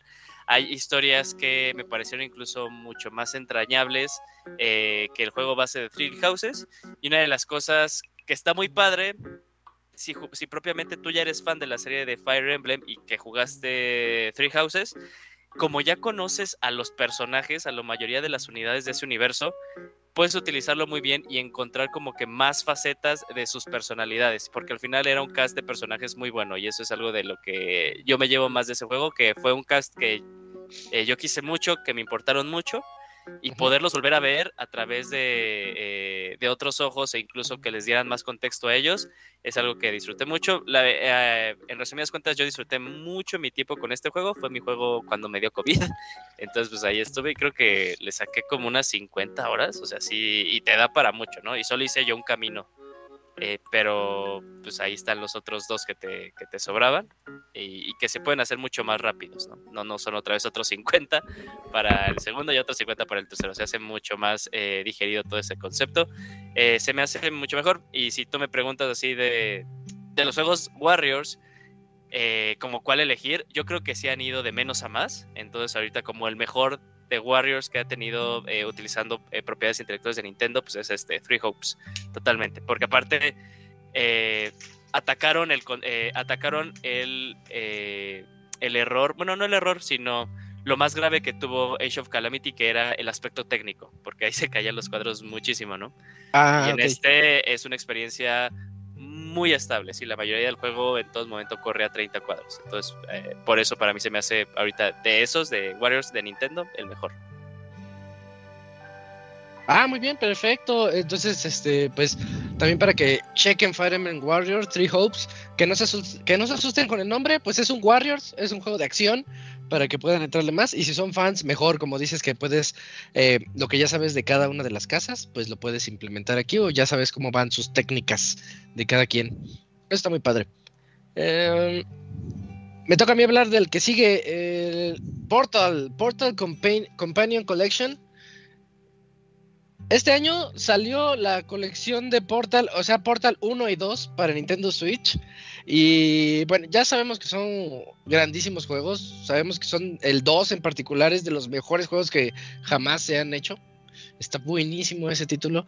Pero yo me quedo con este año hablando de Portal, de que jugarlo en Switch eh, tiene, un extra muy, muy bonito porque si estás con la otra persona y los dos tienen su Nintendo Switch, pueden jugar el cooperativo de Portal 2, algo que no muchos jugaron. Ah, como el y yo tengo... del 3DS o del 10. Ah, no, cada quien tiene que comprarlo, muy. Ah, no, pues me he emocionado, no. muy a huevo, frotándose las pero manos. Está, está bien barato, ¿no? Está barato. Son como 200 pesos. 200, 200 pesos los dos me van a decir los de Steam, güey, los puedes comprar a 10, a 10 pesos, ¿no? Pero pues bueno. Pero barato, yo pensé que, bueno, está, sí, está, está, está en la eShop mexicana entonces, ¿verdad? Que está a 200 y algo. sí, sí, 200 pesos. Está, está perfecto, güey. Y pues yo no había tenido la oportunidad de terminar el cooperativo. Ah, ya vas a empezar. Eh, y, el cooperativo es una experiencia muy aparte a la historia principal. De entrada jueguen el 1 y el 2 y conózcanlo. Si son nintenderos puros, pues ya, tiene, ya, no tienen pretexto, ya está ahí en el Switch. Pero sí, consíganse a alguien que también lo tenga, ya sea en línea o en, en persona. En persona se disfruta muchísimo más. Y llevar toda la experiencia de Portal al cooperativo al menos presencial así de que pues yo aquí en la en el Switch y la otra persona así en la pantalla jugando y pues apoyándose con los dos robotcitos se me olvidó el nombre Peabody y bueno los dos robots de Portal 2 es eh, cada uno uno ocupa el azul otro ocupa el naranja y cada quien va a ir rifándose y, apoyando a la otra persona. Muy muy bonita experiencia muy grata.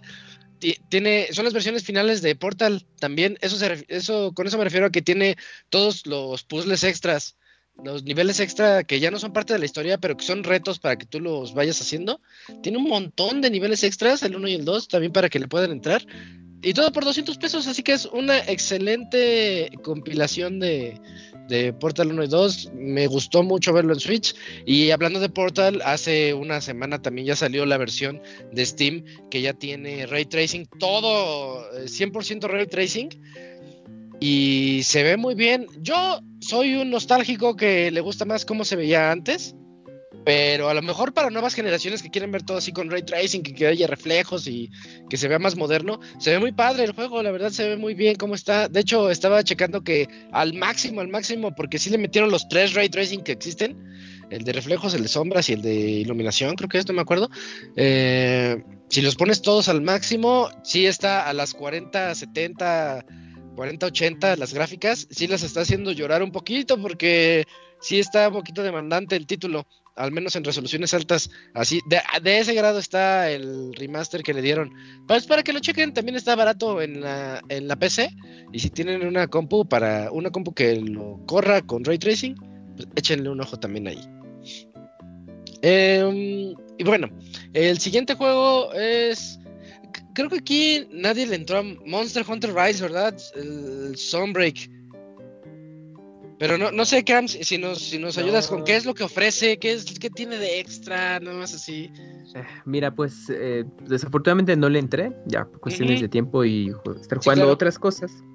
Eh, pero bueno, esta esperada expansión de Monster Hunter llamada Sunbreak, pues por fin daba ese contenido adicional que le hacía falta al juego base que salió el año pasado y pues ya incluyendo pues nuevas misiones, monstruos, sobre todo pues lo esperado por, por mucha gente que se incluyera desde pues el lanzamiento original, pero bueno pues ya, ya llegó. Eh, este juego pues em, digo por este juego, bueno esta expansión ya por fin eh, llegaba para poderle más eh, dar más vida al, juego de, la serie que salió pues exclusiva temporal para Nintendo Switch y que ahora ya estará disponible en más consolas eh, a partir del próximo año. Pues con esto ya nos daba más horas de, juego para los cazadores porque pues a final de cuentas Ray se lo pues nos lo acabamos relativamente rápido, otro, unos más que otros, y aunque la expansión prometía durar más, pues también se la acabaron muy rápido, ¿no? Capcom también eh, tuvo este sistema de irlo actualizando eh, cada cierto tiempo, creo que estaba programada ya la última expansión, pues ya para finales de este año, bueno, más bien actualización de, contenido, y pues yo creo que eh, de momento, pues ahí es donde le pues le piensa parar para ya prepararse para la siguiente entrega. Y pues en general, eh, el aspecto. No, sí, sí, Cams, sigue. Ah, y ya en aspecto técnico, pues bueno, em, sí, luce bien para estándares de, Nintendo Switch, la, mejor versión, pues en su versión de PC. Eh, y pues esto, ¿no? De que es un juego que, pues, los que ya estuvieron jugando Monster Hunter, pues ya le entraron ahí día uno y pues bueno, pues a ver si en lo personal ya eh, podré el otro año estarlo probando, pero de momento pues esto es lo que incluye a grandes rasgos la, expansión de lo que me acuerdo. Yo lo que puedo ah, añadir, Isaac, es de los eh, de los Monster Hunter Tubers. Eh, la gran mayoría, por no decir todos, llegaron a la misma a la misma eh, resolución de que la expansión es de las mejores expansiones que ha tenido Monster Hunter eh, en un gran tiempo y e incluso ahí están metiendo pues Iceborne de Monster Hunter World. Entonces como expansión resolvió muchas quejas que tenía el juego base eh, Monster Hunter Rise y aparte el agregado de monstruos y esta opción de cacerías extra como mucho más difíciles porque tú podías hacer como que la cacería se hiciera más y más y más y más difícil mientras más la pasabas, que era algo que manejó mucho en su momento Monster Hunter Generations. Eh, hizo que eh, valiera mucho la pena jugarlo. Estuvieron demasiado, demasiado contentos con la expansión, pero sí, como dijo Kamui, eh, se acabó muy rápido. se, se, la acabó muy rápido, pero también es por la misma naturaleza de Monster Hunter Rise de que Monster Hunter Rise es, el Monster Hunter más rápido, con más movilidad para el jugador y con el que más que nada, si bien los monstruos son difíciles, a veces parecen que son eh, como un costal al cual tú le pegas, o sea, porque es más bien... Eh, no se mueven. No es que no se muevan, sino el jugador tiene muchas opciones de movimiento que hace que no les des, ahora sí, chance ni de respirar a los monstruos, ¿no? E, eres el cazador. Es como la personalización del cazador más fuerte que ha tenido todos los Monster Hunters, entonces también como que por eso eran cacerías mucho más rápidas y también por esa misma razón como que se acabó, eh, se acaba muy rápido el juego. No porque sea malo, sino porque eres tú muy fuerte, muy poderoso, que esa parte parte de su... Eh, de lo que hace Monster Hunter Rise muy divertido, eh, lo llamativo que puedes hacer, que la llamativo que puedes hacer las cosas. Ok, ok. Vientos. Pues ahí está el preview a lo mejor de Sunbreak, de Monster Hunter Rise Sunbreak. Y yo voy con el que sigue. Me aviento el que sigue con Stray, el juego del gatito.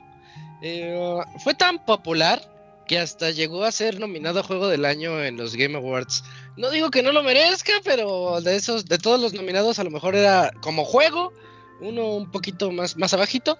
Pero, por otro lado, todas las personas que yo vi que lo jugaron, incluido Osiris, que fue quien lo reseñó aquí, pero en Twitter yo estaba viendo todas las personas que jugaron el del gatito, a todas les encantó. Y eso habla de, pues, de un juego que tal vez sí mereciera esa nominación a juego del año en los Game Awards. Eh, a mí, a mí se me hizo muy bonito, en particular a mi novia que es fanática a morir de los gatos. Dije, no, pues este es para ti, juégalo. Y, mi experiencia fue así a través de sus gameplays y de, ver, de verla a ella jugar que me di cuenta que el juego tiene tiene tiene ah, cosas bastante entretenidas. Es una ciudad de robots en donde el gatito se cae sin querer porque está con sus amigos gatitos y de repente se cae, eh, como que no logra dar un salto para seguirlos, se, les, se le cae una, una tablita y chin, se va al fondo de hecho, hasta, hasta coge al gatito por un ratito, y ya después ya está bien.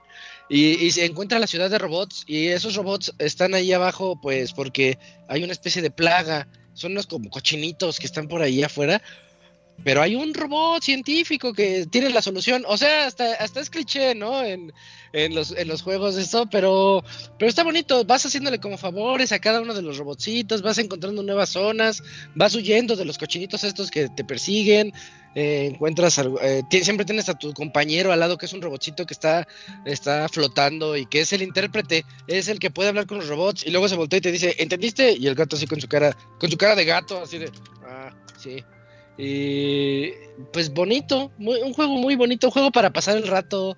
No, no busques así un reto muy grande aquí, pero, pero la experiencia de ser un gato, de llegar a una casa y rascar todo lo que encuentres, los tapetes, los sillones, eh, tirar las cosas. Es muy chistoso porque hasta es parte de la mecánica en algunos minijuegos que tiene, llegar y tirar un bote de pintura que está ahí, el gato pone la patita y tira el bote. Y ves lo que ocurre con los robots que se enojan porque tiraste el bote. Cositas así es lo que tiene este juego. La verdad es muy agradable de jugar y de ver. Creo que pues también podría entrar en la categoría de Family Game, a lo mejor, así como para jugar en familia, para ver que las aventuras de este gatito. No, no está difícil, les digo. Es muy, muy agradable el título, muy bonito. Yo tengo una experiencia muy bonita con Stray este año. Eh, qué padre que, qué padre que sí salió y que Anapurna pudo mostrarnos, nos cumplió las promesas de todos los trailers, porque los trailers se veían bien padres. Y decíamos, ay, a ver si sí, a ver si sí. Y sí, sí, el juego cumplió con todo, pero tampoco es que ofrezca algo más allá de lo que queramos. Eso sí, la historia me gustó mucho. La historia de Stray está muy padre. Para quienes crean que no tiene historia, pues sí, sí tiene. Y, es esa de los robotcitos y qué pasó con ellos, qué onda con ellos, qué hacen allá abajo. Todo eso, todo eso lo cuenta Stray. Para que lo chequen. Está en PlayStation y en PC. Em, y continuando, continuando con otros juegos. Em, voy a dejar este fuera voy a tachar este otro. Y vámonos contigo, Eugene, para que nos platiques de Xenoblade Chronicles 3, por favor. Uy, Xenoblade Chronicles 3 al día de hoy. Sigo teniendo el juego muy, muy, muy presente en, mi día a día, ya sea por su música o por eh, los, el aprendizaje que me dejó y la historia que tiene. Eh, creo que lo comenté en su momento con la reseña de que todavía no sabía muy bien eh, dónde localizarlo como de, mis juegos favoritos dentro de la serie. Eh, ya ha pasado pues básicamente medio año, ¿no? Medio año de que salió y yo creo que sí se lo daría que ha sido mi juego de Xenoblade favorito. Es mi juego favorito no solo de años, sino de los últimos cinco, cinco años. Eh, es increíble todo lo que todo lo que pudo hacer Monolith Soft con este juego. Eh, el gameplay de, lo que tiene es la evolución eh, de algo que ha estado manejando eh, por 10 años el estudio. Tiene sus fallas porque pues hay una mecánica que puedes explotar muy fácilmente y básicamente eres ya indestructible y todas las batallas las puedes terminar en cuestión de segundos. Pero para que llegues a ese, eh, a ese punto tienes que no solamente jugar el juego, sino hacer las cosas extras que te ofrece el juego, que son demasiadas, son demasiadas. Eh, es, yo creo que la opción más sencilla, en su momento yo comentaba que es como también muy complicado, o sí, muy complicado recomendar Xenoblade porque siento que es un juego muy de nicho y aparte no solo de muy de nicho, por ejemplo el 2 cae luego en estas cosas en las que caen pues eh, animes o mangas, ¿no? De, de, este del diseño de personajes o luego de tal vez lo ridículo entre comillas que puede llegar a ser el humor. Este se me hace una recomendación demasiado sencilla, demasiado sencilla de recomendarlo. Este sí, con, todas, este, aunque tenga un 3, no necesitas haber jugado los, eh, los dos anteriores. Te da mucho más contexto y en algunas, eh, en algunas ocasiones eh, te da mucha más satisfacción porque puedes ahí ubicar referencias que tiene, pero simplemente es eso, referencias. Eh, y que es un juego que todavía le están dando eh, contenido, ¿no? Ahí tiene, sigue manejando su, eh, su pase de temporada y eventualmente antes de que acabe el siguiente año o ahí a la mitad del siguiente año vamos a tener una expansión eh, de la historia. Eh, todavía no se sabe si va a ser una precuela, una continuación, pero pues va a ser un desarrollo muy similar a lo que tuvimos con dos. Y yo solo terminaría tal vez con esta frase que, que, que te digo, o sea, sigue estando muy presente luego en mi día a día porque es un juego que a mí me dio lo, la mejor a veces lo sentí como mucho como terapia de los temas que, que, tocaba. Y también es un juego va a sonar muy chistoso pero es un juego muy sabio y el primer juego que me ha hecho llorar en toda mi vida. Eh, y la frase va así o sea y es como que también algo que es muy padre como para llevarlo para la vida diaria no y, y va más o menos así de que a veces te vas a poder extraviar a veces te vas a detener a veces y quizás vayas a llorar de la frustración. Pero, ¿sabes? Eso está bien, ¿no? Eso está bien porque los caminos continúan de manera infinita. Así que levanta la cabeza, sigue adelante hacia tu horizonte elegido y simplemente continúa caminando, ¿no? Que es una de las... Eh, al final es una de estas aprendizajes que te deja mucho el juego. El juego es muy maduro, es demasiado, demasiado maduro. Eh, y no solo me refiero a que ah, personas de 20 hacia arriba este, lo van a poder entender, no, es un juego que invita a la gente a ser mejores. Si tú le das la oportunidad ah, de, aprenderle a la historia que maneja. Es un gran juego, un gran juego. Qué padre, qué padre. Eh, yo le voy a entrar tarde o temprano. Fíjate, están en mi, esos son mi backlog. El, 2 lo dejé a medias, pero sí quiero acabar el 2 para entrarle al 3. Y con lo que dices, pues siempre me, dan más ganas, ¿no? De, de, poder entrar en el final Crónicos 3 creo que sí valdrá la pena. Lo vale, amigo, lo vale. Va, sí, le daré, le daré su tiempo al 2 ya para que se acabe. Y en otras noticias, vamos contigo, Dakuni, platícanos de Multiversus, ese juego de... Smash Killer. el, el, el, Smash Killer del 2022, ándale. Sí, pues, eh, pues este juego de free to play que elaboró este Warner con todas las franquicias que tienen su poder, hablando de DC Comics, de Cartoon Network, también de sus series como tipo Juego de Tronos, este, creo que también este, Breaking Bad o cosas por ese estilo, si, si mal no me equivoco. Eh, pues el juego es, como tal, ¿no? Es un... Eh, como que la competencia para que pueda jalar público del eh, estilo Smash, o sea, Solamente que aquí la dinámica de gameplay pues es eh, como que muy particular porque como que las batallas están pensadas de que sean siempre de 2 contra 2, incluso hay modo competitivo de 2 contra 2. También puedes jugar de manera individual o con otro o con otros jugadores así en línea. Pero lo que tiene la particularidad es que los personajes como que tienen roles. Hay roles atacantes, hay roles defensores, hay roles de apoyo. Entonces, eh, por lo tanto, el juego como que está más... Eh, no muy, no, roles, es decir, eh, tiene atributos, por ejemplo, eh, creo que por ejemplo la Mujer Maravilla es un tiene habilidades de soporte o, de tanque o algo así. El caso es que sus habilidades están pensadas para darle al, apoyo a lo mejor a algún atacante o algo así porque lo puede jalar con su este con su cuerda o le puede dar un poquito más de defensa para que pueda soportar más los golpes. Entonces, eh, no, lo jugué por mucho tiempo, pero me parece increíble la cantidad de detalles y de animaciones que tienen cada uno de los personajes que los hacen únicos, que los hacen diferentes. Es decir, así como que al nivel que tiene Smash, yo creo que yo creo que sí, porque respeta mucho de, la esencia de cada uno de los personajes. Es muy emotivo ver a personajes, por ejemplo, con el gigante de acero y estar peleando con Superman al mismo tiempo en una misma batalla, o estar viendo cómo a lo mejor personajes de DC interactúan con personajes de Tommy Jerry. Eh, la verdad está muy padre, está muy entretenido. Eh, de hecho ganó como que eh, ganó el juego de mejor multijugador o algo así en los Game Awards, si, si mal no recuerdo, ganó un premio de algo. Mejor juego de peleas, pero es que tampoco hubo muchos tantos juegos de peleas en, el año. Entonces... Fighters. Sí, podría ser que sí, ¿eh? ¿Qué, esperabas, ¿qué, esperabas, ¿Qué esperabas de unos premios que una vez premiaron a... ¿Cómo era? Este, Fuerza... ¿Cómo le dices tú, Camuy? ¿Salto Fuerza? Salto, fuerza. Y un force. Ese fue, ese, ni, merecieron ser nominados, o sea, no. Pero yo creo que por popularidad, por, por streaming que tuvieron en su momento, creo que lo levantó mucho. Este, no sé cómo estará Tequino Fighters, pero quiero pensar que sí jaló más gente que a lo mejor de Kino Fighters, porque hasta llegaron a tener muchos jugadores concurrentes al mismo tiempo, estuvieron en el top 5 en muchas pero plataformas. ¿Cómo va? Porque yo la verdad en mi timeline, que es muy dedicada a los juegos de peleas, cero vi. Ajá, cero vi. Sí, según yo tengo entendido. Nada, ¿eh? Ajá, seguro, según yo tengo entendido, sí ya bajó mucho, o sea, demasiado. Eh, estaba jugando el campeón de Smash, ¿no? MK Leo un tiempo ese ¿Alguna vez subió?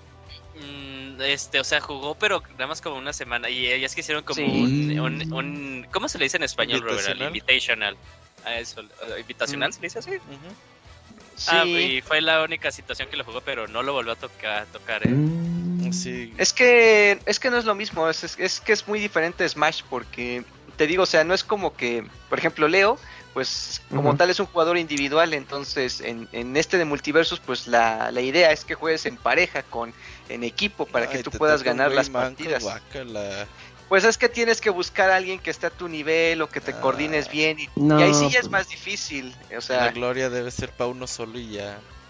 Sobre todo por juegos de peleas, ¿no? Como que es más individual todo ese aspecto. El Dakuni comparte las glorias. Sí, sí, sí, es como los Gatel, güey. Es como los Gatel que gana un cuatro güeyes y el Pastra, una victoria más para el Team Gatel. Si Pastra, tú no, estás jugando para tomarme. No, viste, ¿No viste su último tweet de, de cuando ganaron? O sea, yo me eché rápido como la, el gameplay que grabaron. Y ya cuando gan le hasta que ganaron, ¿no? Eh, me dio risa ahí las cosas que decían de, uy, a huevo, ganamos y el equipo original. Y yo me ah, con eso de... ¿Hay equipo, original? Hace años que no ganaba el equipo original. Pero pues el juego está bien, o sea, eh, o sea, la ventaja que tiene es que es free to play, entonces si lo quieren probar en cualquier momento y está en todas las plataformas y es crossplay, o sea, pueden guardar su progreso y llevárselo en un Nintendo Switch, en PC, en consola, o sea, no van a perder su progreso. Pero pues implica mucha inversión, hay que estar ahí jugándole mucho para comprar personajes, ya si quieren comprar skins pues es otra cosa, pero es completamente todo cosmético, así como que con la dinámica tipo Fortnite pasa de, temporada y te dan muchas cositas. Pero ha ido perdiendo popularidad, aunque ganó en los Game Awards. O sea, sí ha ido perdiendo popularidad incluso en Steam. Los jugadores este, concurrentes bajaron muchísimo. Más del 70% de jugadores con el que empezó, pues ya no están ahí. Quién sabe por qué. Mm. O sea, y a ver cómo, cómo le va en el futuro, porque Warner es de esos de ya no me funciona, pues ya, tíralo. Next. Ajá, el que Oye, sigue. las- Dakuni, ¿sigue en beta Ajá. el juego? Eh, pues creo que sí. Creo que creo que en Steam no, bueno. Creo que ya fue el lanzamiento oficial, aunque luego en las plataformas como que le dejan el aspecto beta para que porque Para que todavía no es el ajá, para justificar, o sea, beta te digo. Porque cuando salió de lanzamiento sí decía beta en Steam, pero no sé si todavía tiene o decía early access algo así. Pues aquí No dice que no, que ya es free to play y ya tiene hasta lanzamiento oficial full game. 19 de julio. O sea, sí, ya es, es juego completo y, y lo van actualizando con nuevos personajes cada temporada. Entonces, me sorprende, o sea, tiene muy buenas reseñas positivas por todas partes, pero los jugadores re- este, concurrentes pues le bajaron muchísimo. No sé qué, yo creo que fue el, el clásico, pues está de moda y ya, pero pasó la moda Claro. y ya se mantiene El con lo mame de Shaggy, ¿no? Que Sí, sí, sí, sí. estuvo presente ahí. Ah, eso Es que es, según eso yo, el nomás para los Pixemoy les gusta esa mamada, güey. Oh, mira, te digo, nada te Neta, parece. güey, neta, güey. Y ni los se- juegan. Se- según yo, el, er- el error que ha tenido, por lo cual ha bajado mucho su concurrencia de jugadores, es porque al intentar, se han tardado mucho en presentar nuevos personajes, pero no es así como que digas, ay, pues queremos uno cada mes, ¿no? Haz de cuenta que prometieron, creo que eh, hasta donde yo me quedé fue este... No, creo que eran los de Rick and Morty. Ah, Ah, también sí es Scooby, pero se tardaron un Mm. montón porque cuando lo sacaron en un inicio rompieron el juego. Entonces como que los quitaron y se tardaron un montón en arreglarlos. Entonces siempre ha sido como que eso de que cada vez que anuncian una siguiente temporada, por así decirlo, se tardan mucho, se tardan mucho y eso pues al final termina eh, pues que la gente pierda ahí el interés, ¿no? Mi interés. Pero bueno, hay, hay Preven of- de de hecho en, en juego online es suficientemente competente, no tiene tantos problemas. Es más estable por lo menos que Smash. Eso sí, no te lo voy a negar. Pues ya, ¿por qué se van los jugadores? Pues porque Ah, no hay pues yo no sé. Es que si tuviera un crash o algo así, a lo mejor cambiaría la cosa. Nada, con eso. ¿A No. quién le dio la palabra a Dakuni? Güey, no mames, güey, qué pinche pena me dio ver a Crash en los Game Awards, güey. La botarga. con juegazo. No Oye, mames. Em- empezó, empezó eh, curioso porque la botarga me da mucha risa, pero tanto para eso. Sí, o sea, es como su tirada, es como su tirada del concepto de Splatoon, ¿no? Pero ese juego no lo Guay, entendí, no, no, lo entendí. No. No, obviamente, obviamente, obviamente no están pintando ni nada, pero es así como de la el ¿De equipo que obtenga más, ¿no? En este caso es el equipo que obtenga Ah, más frutas, es el equipo que gana.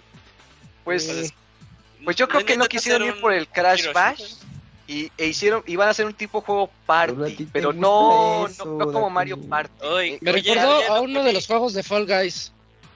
Ah, Anda, yo le- chido. Fall Guys tiene como podría- 10 juegos más que eso. Creo que podría ser más como eso, tirarle a una tipo de dinámica Fall Guys con personajes de Crash. Creo que creo que por ahí podrías ir la cosa. Podría Pero ser. yo lo que yo lo que sí tendría que decir es que hasta me pareció más interesante como estos juegos multiplayers de, de, de estos monitos que tienen físicas muy estúpidas, que el que sacaron como Ah, de, ya. Como Fall de- Guys. de animalitos como Fall Ah, Guys. este- Este- veía me parece, me mucho más divertidos que el de Crash, pero a ver, lo único que se siente que ya va a haber más de un CRT y ya la gente ya no va a saber de qué CRT se habla, porque este juego también sus siglas es CRT, ¿eh? ¿Cuál es Ah, el otro pues, CRT? Crash Team El Racing. Crash este, Race, sí. Crash- ah, no, Crash sí, el CTR, no, ¿no? CTR, Ah, CTR, Racing, Crash Team Racing. sí. Este, no, pues me da mucho gusto que haya más juegos de Crash, o sea, porque Pues no te oyes pues, con, como- con mucho gusto. Como que claro que sí. No, no, no, no, no, Ni o sea, es que eh, eh, dijiste. Mira, mira, es que el tráiler es engañoso, el tráiler es pura cinemática, realmente no vimos gameplay, o sea, vimos el concepto de cómo van a ser las partidas, pero eso no es gameplay, todo eso Bueno, es cinemática. ¿Lo vas a comprar día 1, eh, Dakuni, o vas a aplicar la Crash 4? No, yo no. Pues mira, acabó no. y no se sabe, a lo mejor no lo vas a comprar, Dakuni. O sea, no Pues sí, no, a- hay que contestarle ya hacia el Camuy, güey, ya. Hay más El tiempo que vida, Camuy. Está complicado. El día que salga ya veremos qué Mm. pasa. Ah, bueno, pues eso quiere decir que no, Dakuni. Como Crash 4. Oye, Dakoni, mi última pregunta. Este juego me parecería muy raro que no fuera free to play. ya estamos hablando de Crash, güey, ya estamos hablando de multiverso. es el momento de Crash. Ajá. Eh, me parecería muy raro que no Ah. fuera free to play. En caso de que sea free to play, tú como super fan de Crash, ¿cómo apoyarías? O sea, ni lo Ya con eso, con eso lo apoya, no comprándolo ni dándole nada. No, por eso, pero es, No, es free to play, pero tú eres super fan. ¿Cómo apoyarías? O sea, ¿tú comprarías las microtransacciones? Si hay pase de Ah. temporada, el pase de temporada o la skin de mi personaje favorito, así. ¿Cuál es tu personaje favorito en Crash. Crash? Ajá, ¿cuál Ajá, es? ya Pues tiene Crash, Cra- Crash y el, el osito polar. skin. Este, Ding- Dingo polar se Dile. llama polar. Ah, Dingodile también me gusta mucho, el cocodrilo. ¿Sabes cuál es el skin chido de Crash? Que por el cual tal vez yo sí pagaría. El que tiene El- el, Crash que- 2, que cuando desbloqueabas el jetpack, que le ponían ahí una chamarra de cuero. Ah, chido. sí, cool. Eso está chido. O, o que es motociclista, ¿no? También, también la trae, la de cuero y lentes Ah, oscuros. Crash Chopper. También hay Baby Crash y Baby Coco. No mames. ¿Hay Sí. Baby Crash, güey? Sí, Ah, guácala. en- los Crash Team Racing sac- salieron todos esos este, babies, Coco, varias versiones de babies. Está Plagio. horrible. A ver. Está cagado, ¿no? Sí tiene como, o sea, está cagado. No mames, A que ver. Por eso le gusta asco, a güey. Dakuni. Es- está bien gracioso que esté bien cejón el, el Baby Crash, eh. sí. Sí, sí está cejón. Ya lo vi. Está bien Bueno. culero, güey, no mames. Dejando fuera la, la sección de Crash, creo que ya fue suficiente. Mm, de hablar Sí. en todo esta década. Ey, sí, nada más que, oye, qué feo anuncio. Em, dejando Multiversus atrás y Crash, eh, vámonos con Splatoon 3, que creo que ese juego sí le entramos todos aquí. eh, creo que solo faltó el Moy, pero todos aquí le pudimos entrar. Si quieres, puede- puedes empezar. ¿Qui- ¿Quién empieza? Tú, Robert. Platícanos tu experiencia de Splatoon 3.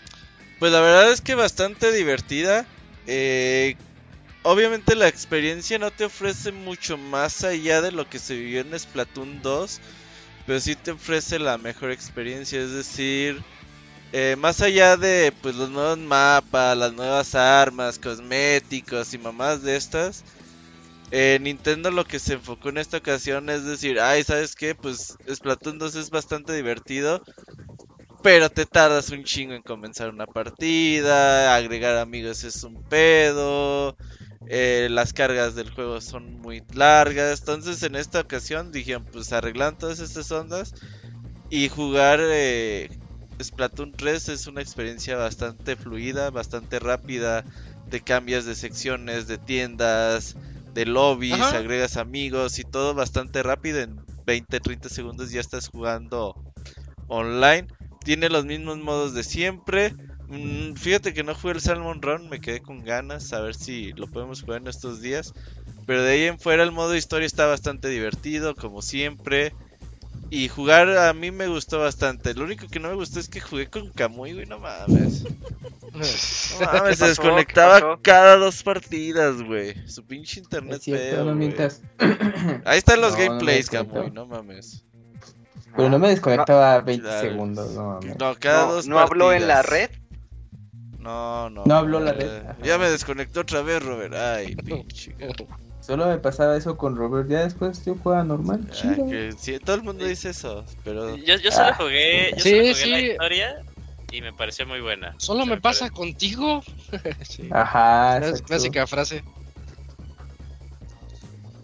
pero eso es Bueno, y el, bueno, el muy buena modo, modo de un jugador, ¿qué tal, Yuyos? Sí, Eh, aunque me casi nadie muy bueno. Me pareció muy bueno. eh, me, pareció como la correcta. ah, Como un paso y medio hacia lo que a mí me hubiera gustado que hicieran. Me parece que el, eh, la Octo Expansion de, Splatoon 2 eh, fue muy buena. Fue muy buena con este concepto de que más bien los niveles eran este concepto de, retos diagonal eh, puzzles a armar. Es algo que tiene mucho este, este, este Splatoon, pero pues como buen Splatoon eh, era a veces muy sencillo, eh, la mayoría de los niveles. Pero me pareció bueno, o sea, que la mayoría de los niveles fueran como que estas, eh, estos puestos a armar en cada una de estas islitas. Siempre me ha recordado mucho Splatoon, su modo historia a Mario Galaxy. Pero me pareció, me pareció bueno, me, me, divirtió, obtuve como lo que quise, dije, ah, está cool, la música me pareció también muy emocionante como siempre. Y ya de ahí no, no regresé, no toqué el multiplayer para nada. Eso sí, sí, sí. Fue que no hice. Mira qué raro. Divertido. Jugaste al revés.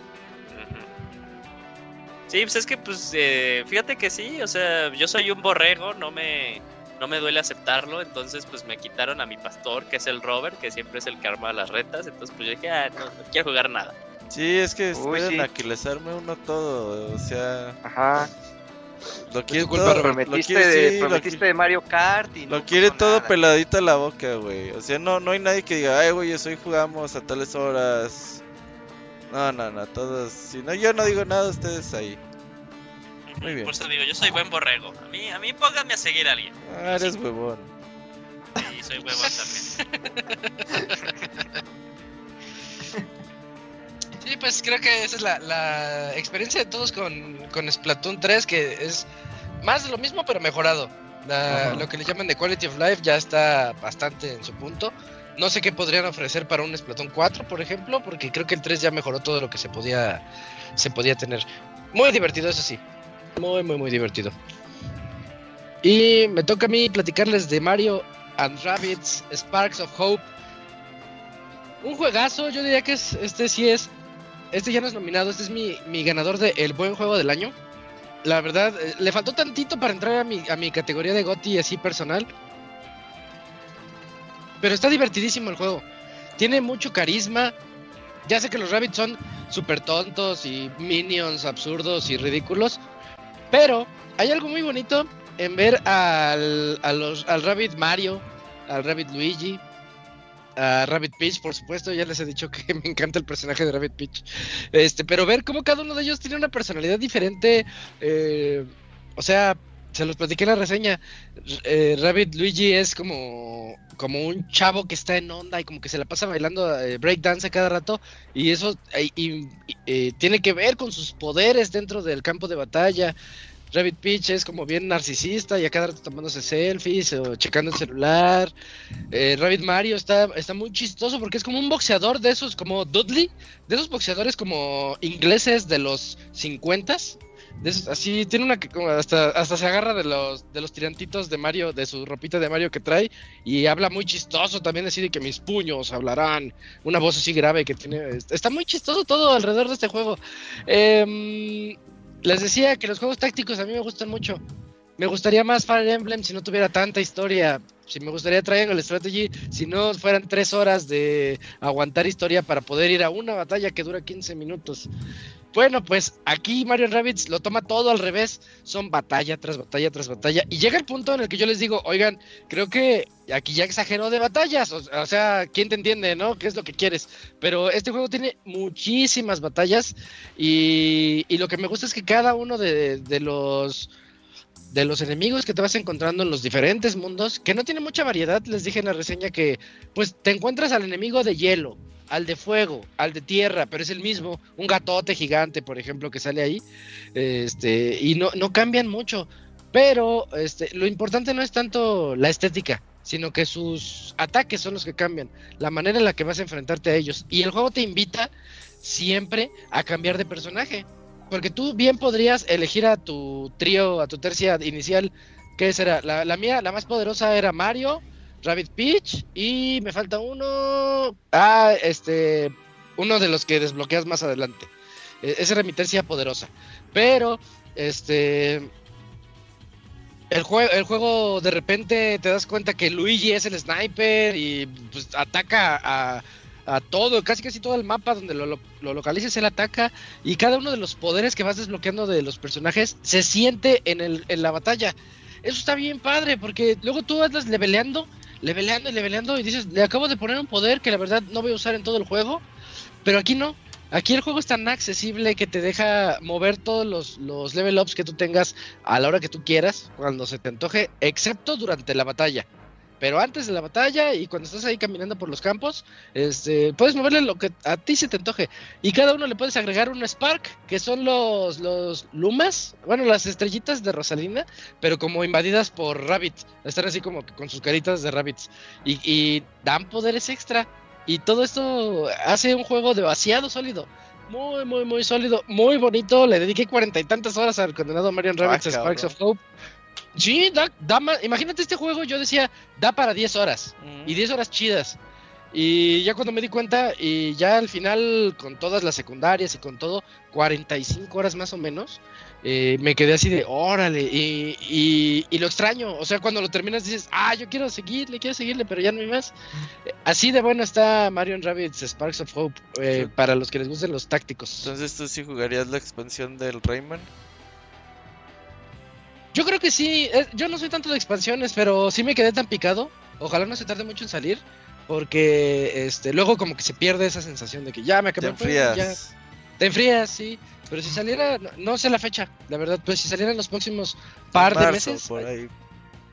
eh, a lo mejor, a lo mejor y sí me la, me la aventaría porque está muy divertido Sparks of Hope. No, no puedo cansarme de, de recomendarlo. Como el año pasado era el de los Guardianes de la Galaxia, que era también un juego muy divertido. Pero sabes que no llega Gotti. Sabes que pues, no, no llega, pero igual Marion Rabbits está ahí. Está ahí haciendo su lucha. No llega, pero qué divertida se van a dar con este juego. Con donde la historia es lo de menos y las batallas es donde tienes que aprender cada uno de los personajes, levelearlo y qué, qué, qué bonito está. Qué padre es este juego. Y dejando de lado Sparks of Hope, vamos contigo Eugene. Bayonetta 3. Bayonetta 3, eh, pues. Ay, bueno, no, yo iba a decir como una pendejada.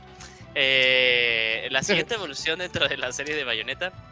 eh, estuvimos esperando desde que pues, el Switch salió para que tuviéramos este juego. Entonces, fue, un, fue ahí un, un juego de 5 años. Eh, cosas importantes de qué hablar sobre Bayonetta. eh, es una forma también de Platinum de haber incorporado estas ideas que tuvieron del juego que cancelaron para Xbox Scalebound. Porque mete cosas nuevas. eh, que son pues eh, el uso de tus sirvientes demonios, que es, vendría siendo como estas batallas kaiju, eh, y aparte las involucran con, eh, de forma activa en el sistema de combos, ¿no? Eh, y no es, no es una forma en la que se puede hacer el juego mucho más sencillo. De hecho, el juego sí te dice, oye, úsame, porque pues es parte, el juego es parte de una mecánica central. Eh, pero esto es, eh, esto pasa a, a- quitar esta, esta mecánica ya clásica de Bayonetta 1 y Bayonetta 2, que era de que tú podías hacer combinaciones entre tus armas en las manos y tus armas en los pies. Entonces eso ya no lo tenemos, sino más bien tenemos nuestros presets de armas ya definidas por qué demonios nosotros tenemos eh, equipados en ese momento, ¿no? Porque a lo largo de la historia vamos a empezar a desbloquear cada, más, más y más sirvientes demonios, que también es algo padre porque estaba haciendo como retrospectiva de la serie y siempre fue muy central esto, ¿no? Que Bayonetta pues terminaba las batallas pues sacando a uno de sus sirvientes para que se lo comiera o que le diera un super golpe o algo por el estilo. Y ahora ya se hicieron parte activa de- del gameplay, lo cual está muy bueno. Eh, con una historia pues muy muy platinum diría yo, o sea, porque pues está totalmente luego absurda y eh, pero pues tiene mucho mucho corazón, tiene mucho estilo. Y algo que me encanta mucho de, Bayonetta 3 es que pues lo es algo que viví mucho en, en su momento con Nier, Nier Automata, de que pues tú dices, "Ah, este es un juego hack and slash, o sea que voy" y de un momento a otro por alguna razón, porque pues porque sí, porque pues no hay eh, necesidad de por qué no hacerlo, eh, te meten un, un, un modo de juego diferente, ¿no? Ya sea como que una perspectiva ahora en 2D o a veces eh, son, bueno, no voy a decir más, pero eh, son más de una situación, ¿no? Más de una situación en la que te cambian eh, e- el modo de gameplay para que se mantenga como fresca eh, la experiencia del juego. Eh, es un juego que me quedo pensando todavía al día de hoy cómo se vería si no estuviera en el Nintendo Switch, porque sigo pensando y lo comenté en la reseña que por alguna razón Bayonetta 2 en el Wii U me impresionó más de, de- Ok. de forma este, gráfica y este eh, no sé si también, bueno, te- siento que también es parte de eh, la decisión de, de arte porque ocupa muchos grises este juego. Entonces, porque eh, varias de las cosas en donde está el juego ubicado son en ciudades, eh, ciudades como Tokio o España. Entonces, eh, como que este concepto como que le quita un poquito a, al- a lo colorido que fue Bayonetta 2 y hace que se vea como que el juego a veces eh, como de categoría de, de 360 Play 3, pero el Ajá. gameplay siempre está ahí, es muy movido, es muy efectivo eh, y siempre va a tener pues este, eh, este replay value que tiene mucho Bayonetta que es eh, sacar el... la medalla eh, platino puro, porque pues, está la medalla platino, pero está la medalla platino puro, ¿no? Y la, la medalla platino Sí. puro es que pues no te hayan tocado ni una sola vez en los eh, en las batallas que tú vas teniendo. Y eh, es una muy buena opción, o sea, la verdad no, no quita... Si, si yo tuviera que rankearlos, los tres bayonetas que ha tenido, el 2 sigue siendo para mí el mejor, luego va el 3 y luego va el 1. Pero los tres son juegazos, ¿no? Los tres son juegazos, son juegos muy divertidos para ahí las personas que son muy fans de esto Hack and Slash, de los Devil May Cry. Es una opción muy sencilla, es muy sencilla y este sí lo recomiendo, o sea, sí lo recomiendo, es un gran juego, no dura mucho, dura, eh, si nada más se quiere eh, echar la historia, a, a lo más dura 10 horitas.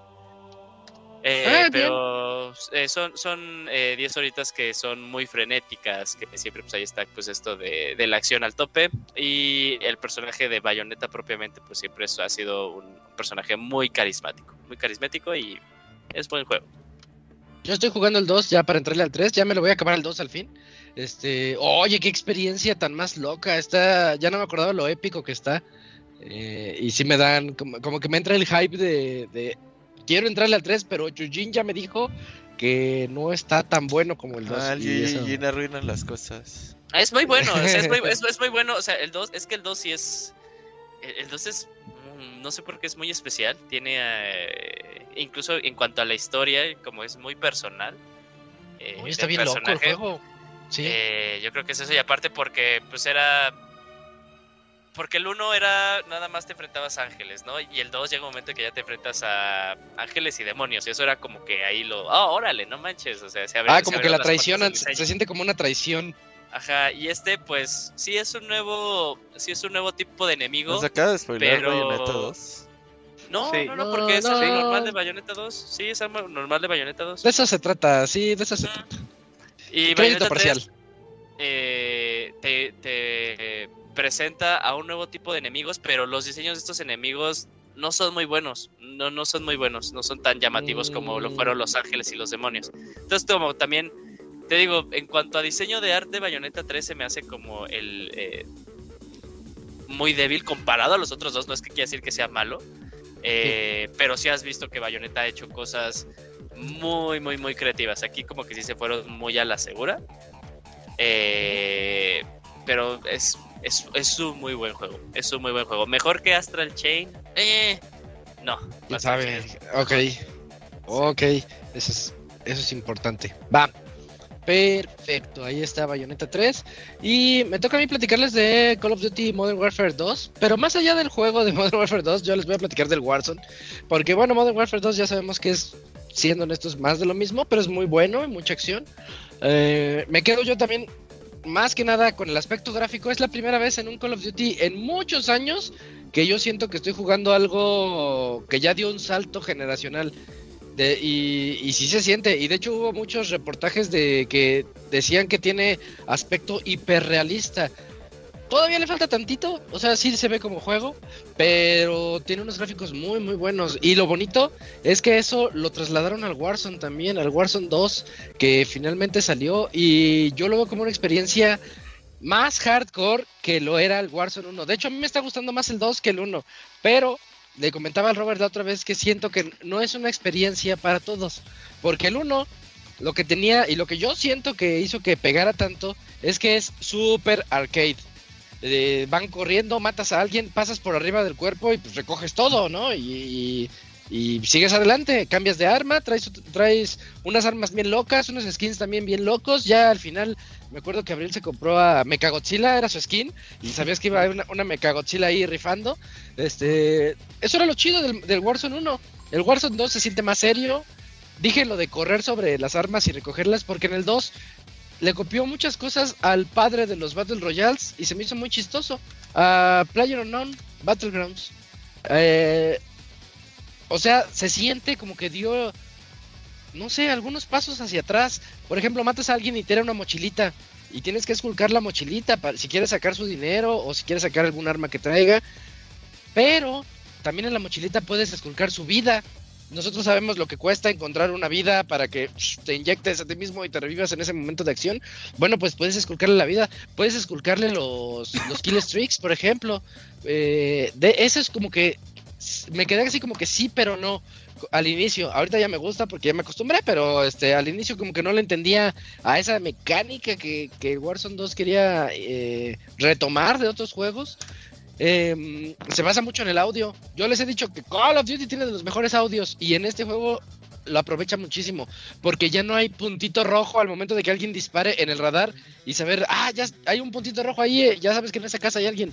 No, no, no, ahora es mucho con el audio y yo lo que lo que le digo a Abril es, este, escucho balazos al noreste y digo al noreste porque ya es ya la, la manera de poner las marcas ya no es tan intuitiva como en el 1 en el uno pones marcas y vámonos todos azul, vamos azul y ya todos van hacia azul. Vámonos a verde, vamos a verde, porque sabías quién la estaba poniendo. Aquí las marcas todas se ponen igual y les puedes cambiar el color en accesibilidad. Ese es un tip que les doy, cambien el color para que las vean, porque grises casi no se ven. Pero este si haces este escucho mucho ruido y me distraigo. es que el está buscando su medicina. Ah, ok, ok. Este. bueno, el, el, punto es que el juego te demanda mucho de tu atención. En el 1 sí había momentos en los que estás. Pues, yo me acuerdo que estábamos jugando, Robert, Fer, Julio y yo, y andábamos a medio juego, pues en la zona de camping, que estábamos campeando, y de repente se escuchaba el tu, tu, tu, de que alguien ya entró a TikTok. Y, decíamos, oye, estamos aquí y ya estás en el TikTok. Pero es que el juego lo permitía. El, juego te da chance de hacer esas cosas. En el 2 creo que no hay tanta chance. A pesar de que se campea más, te, demanda más atención. Y eso a mí me gusta. A mí, a mí me gusta mucho lo, lo hardcore que se siente el 2. Habrá quienes digan es, lo, es más de lo mismo, pero quienes le dedicamos más de 300 horas al 1 y entramos al 2, notamos esas diferencias inmediatamente. Y, bueno, pues para que también lo, chequen, free to play, en está en todos lados. Y el cambio gráfico, a mí me encanta cómo se ve. Ahora sí les puedo decir, de los juegos que gráficamente se ven mejor en este año es un Call of Duty. ¿Quién, ¿Quién lo iba a decir? Porque siempre Call of Duty se ve igual que el del año anterior. Pues este año ya le echaron ganitas a eso y se ve muy, muy bien. Em, ah, también tiene modo en tercera persona, lo cual viene de PlayerUnknown también. Eh, cositas así que, que, me sacan mucho de onda que las hayan implementado, pero va, va bien, va creciendo. Lo, eh, de repente ya, ya, ya entendí su, su, algoritmo del juego. Te detecta dónde están la las personas. Si todas están muy acumuladas, te hace un círculo final. Si todas están muy dispersas, te hace tres círculos o dos círculos finales. Y luego esos dos círculos van a, van a convergir en, en uno solo al final. Y eso está muy interesante cuando vemos, ah, estamos en el círculo B y, ya sabes hacia dónde se va a ir, hacia dónde te va a empujar la, la misión final de, del Warzone. O sea, tiene esos cambios que están muy interesantes. Casi no hay dinero. Más bien, hay mucho dinero, pero son de a 100. Casi no hay así grandes este, fajos de dinero. Eh, otro tip que les doy, busquen las eh, cajas registradoras de las tiendas. Ahí hay mucho dinero escondido para que puedan llegar ustedes y, y a gusto.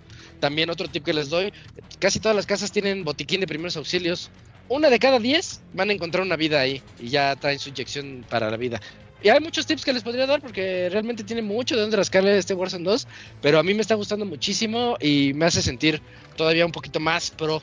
Lo, lo malo es que ya no es tan arcade, entonces a los que les gustaba por lo arcade, por lo... Eh, iba a decir como tipo Fortnite, que son juegos bien básicos, pero son muy divertidos. Este, este ya, ya no lo tiene tanto, ya no es tanto así, y a lo mejor los puede asustar un poquito. Pero los que quieren algo más clavado, aquí está Warzone 2 y les va, les va a gustar o les va a llamar la atención. Van a ver. Y bueno, fuera de este juego, vámonos ahora con el que sigue. Eh, Eugene, ¿qué tienes que decirnos de Sonic Frontiers? Mm. Nada, no había nada que decir. Nada, que está bien culero, ¿no? O sea, pero si se el Pastra reseñando, ya. No, yo quiero reseñarlo de nuevo. Nada, me, me... quiero jugarlo. Entonces, espérenlo. bueno, lo escuché la reseña del Pastra del podcast pasado. Bueno, pues tuvimos la reseña hace poquito del Pastra, Ah, hacemos detalle. podcast de Sonic Frontiers. Nos, nos explica todo de Sí, que. es cierto, la- ¿verdad? Ah, ya no me acordaba, Cams. Sí, se pasó, pinche pastra. Pero me acuerdo que nos dice que es una experiencia que como alguien externo a los Sonics eh, lo atrapó y que sí le llamó mucho la atención. Es un muy buen agregado para, para este universo de los Sonic en 3D. Y yo les puedo decir nada más la, la visión de mi novia que le gusta mucho Sonic Frontiers, le ha gustado bastante. Lo que lleva de él le ha gustado mucho y, y también es mucho decir porque ha jugado todos. Luego me cuenta un montón de historias y yo digo, Sonic tiene lore, o sea, Sonic tiene, tiene historias atrás y me las cuenta todas y yo así de, ah, no, pues, qué, qué, qué intenso, que sí se pone, se pone muy, muy hardcore y se ve que Sonic Frontiers también va por, va por ahí. Aquí los presentes se las debemos, pero eh, pues tiene dos podcasts que el Pastra vino a platicar al respecto y nos habló todo sobre Sonic. Incluyendo el final, como dice como Sí me acuerdo, lo bueno que me acuerdo que lo hizo, pero no me acuerdo qué dijo, güey. Entonces, Yo también, así que estamos bien. Sí, Yo estoy esperando algún Memoria descuentito en selectiva. Steam. Exacto. Qué bueno, así como los traumas. y vamos con el que sigue. El que sigue es God of War Ragnarok, que me tocó re- reseñarlo aquí hace como un mes, más o menos. Y yo les decía cuando hablé de Elden Ring hace dos horas que pues mi goti y que era inalcanzable y todo, y que alguien casi casi lo alcanzaba. Eh, para mí ese juego que casi alcanza Elden Ring, en mi punto particular de vista de juegazo y de goti, de, me impresionó y quedé eh, impactado, pues ese es God of War Ragnarok. God of War Ragnarok no- nos trae una aventura muchísimo más madura, algo que yo jamás esperé ver en, en un Kratos, porque todos sabemos lo que era Kratos y yo siempre he dicho que a mí me dolió mucho el Kratos del 2018 porque yo no lo sentía como si fuera él mismo. Yo decía, es que este no es otro, o sea, le pusieron el skin de Kratos para vender, pero esta es otra persona. Y en este juego ya se siente un poquito más como el Kratos anterior fusionado con el Kratos nuevo y te das cuenta que pues no es otra persona, nada más es alguien que creció, que tú no quieras crecer y que quieras seguir teniendo los, los minijuegos de sexo y matando a todo lo que te encuentres alrededor, bueno, esa es otra cosa, ¿no? Porque también así somos y así y eso es lo que queremos. Pero si lo ves desde el punto de vista de, de un Kratos maduro y un Kratos que está avanzando en la vida y que tiene un hijo ya adolescente, porque ya no es el niño del uno, ya es, ya es adolescente, ya es más quejumbroso. Yo les dije, odio a Atreus, lo di en el 1 y lo di en el 2, pero es odio del bueno, o sea, es odio de que es tan buen odio bueno. personaje. Sí, sí, sí, o sea, me refiero a que sí, sí hay odio bueno, es, es este es tan buen personaje y, y lo odias tanto que te das cuenta que, que pues, lo amas. no está haciendo, no está haciendo las Ajá. cosas por, para ti, para quedar bien. Él está siendo él mismo, así como él, como Freya, como los enanos. Cada uno tiene una personalidad distinta y, y hace que el juego sea muy redondo en ese aspecto. Por más que te caiga gordo alguien, dices, pues es que así es él. Dices, pues qué bueno, qué, qué, qué bueno que trae eso a la mesa. Que no todos sean los mismos, que no todos sean el Kratos, ¿no? Que tú digas, ah, O sea, tú Atreus va a ser dices- como Kratos. ¿Tú dices que yo debo de decir lo mismo de Ivanovich? ¿Cómo, cómo, cómo, cómo? O sea, sí digo, odio a Ivanovich. Ah, no, pero qué bueno que sea así, porque él... Pero Qué está, bueno que está- sea así, Ajá. Pero es tan buen porque me da- personaje. Ajá, Me hace ver que, que ándale, sí, te hace ver que hay gente así. ajá, No, no. muy bien. Así todos estimamos al, al Ivanovich, menos Roberto. Ajá. Eh, Este, pues, ese, ese, ese tipo de, de odio que dices, ah, me caes tan gordo, pero, pero eres un agregado muy bueno para el juego. A, a mí me pasa con Atreus. Sé que aquí hay, hay a quienes les pasará con otros personajes, Sí, pero sí es el, sí es el Robert con el Ivanovich. O sea, le cae gordo, pero es un gran agregado para su vida. Sí, totalmente. Ándale, es eso. Eh, pero bueno, ya en gameplay Ragnarok es muy parecido al anterior. Sí es muy parecido al anterior, pero me gustan mucho los agregados que tiene. Ya es más dinámico. Ese, ese dúo dinámico que es Kratos con su hijo y, y algún que otro personajillo que saldrá por aquí. Este se siente muy bien, se siente muy padre las las evoluciones de las flechas aquí, eh, las evoluciones de los poderes de Kratos también, así las armas que tiene, traer, evolucionar las espadas, los combos. yo noto a Kratos ya viejo. En este juego dije, chin, ya diste el viejazo, porque ya es más lento que en el del 2018. Se siente más lento, sus combos más lentos todavía.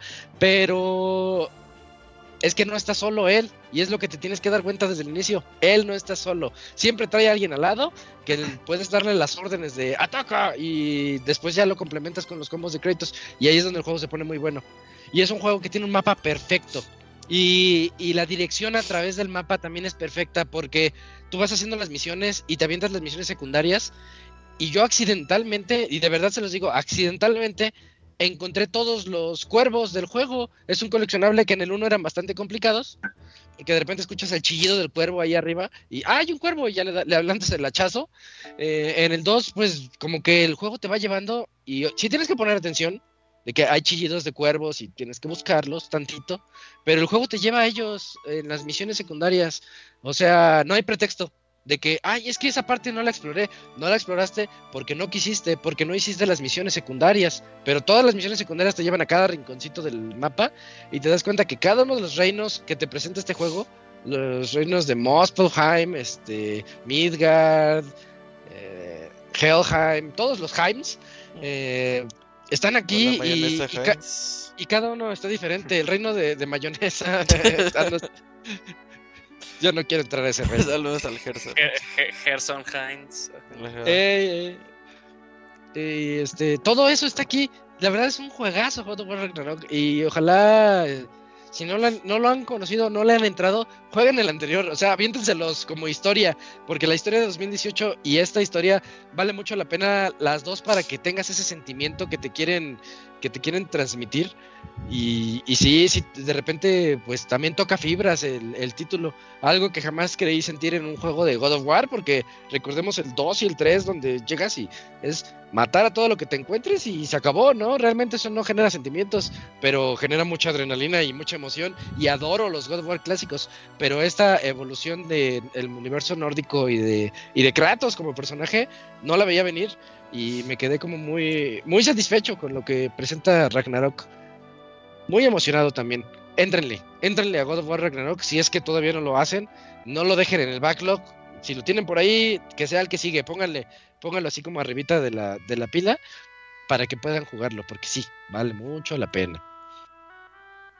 Y vamos a acabar con los de la lista, aunque yo tengo otra listita, que, que son así juegos que menciones honoríficas, pero vamos a acabar con nuestra lista con Pokémon. Yujin, ahora sí, este sí esto sí los jugaste porque hablaste con el, con el pastor el otro día. Pokémon Scarlet y Pokémon Violet. Ah, sí, Pokémon, Pokémon, Pokémon. Bueno, la nueva generación, la novena generación de Pokémon, eh, con ya esta idea de romper el, eh, el, esquema y el flujo con el que se manejaban antes. Y vaya eh, que lo rompieron. intentando presentar eh, un mundo abierto. ¿Y por qué yo digo intentando? Porque de cierta forma, si bien tú puedes ir a cualquier lado ya cuando tienes a tu Pokémon Moto, como lo, eh, lo apodó Pastra, eh, yo creo que lo que le faltó a Pokémon era haber manejado aparte niveles en los gimnasios y en todas las misiones que te va manejando el juego, dependiendo de tu progreso, ¿no? Pero pues está también claramente planeado cuál es eh, la trayectoria que tú debes de manejar para pues eh, hacer cada una de estas misiones. Por eso digo que fue, fue un intento de, mundo abierto. Si bien eh, está tal cual el mapa y puedes ir a cualquier lado, en cuanto a la progresar en el juego es igual lineal. pero es, es un juego que tiene muy buenas ideas. O sea, y va a sonar una. Ya desde ahí, ahí, de seguro me verán tres años a ver si sí puedo hacer algo Game Freak.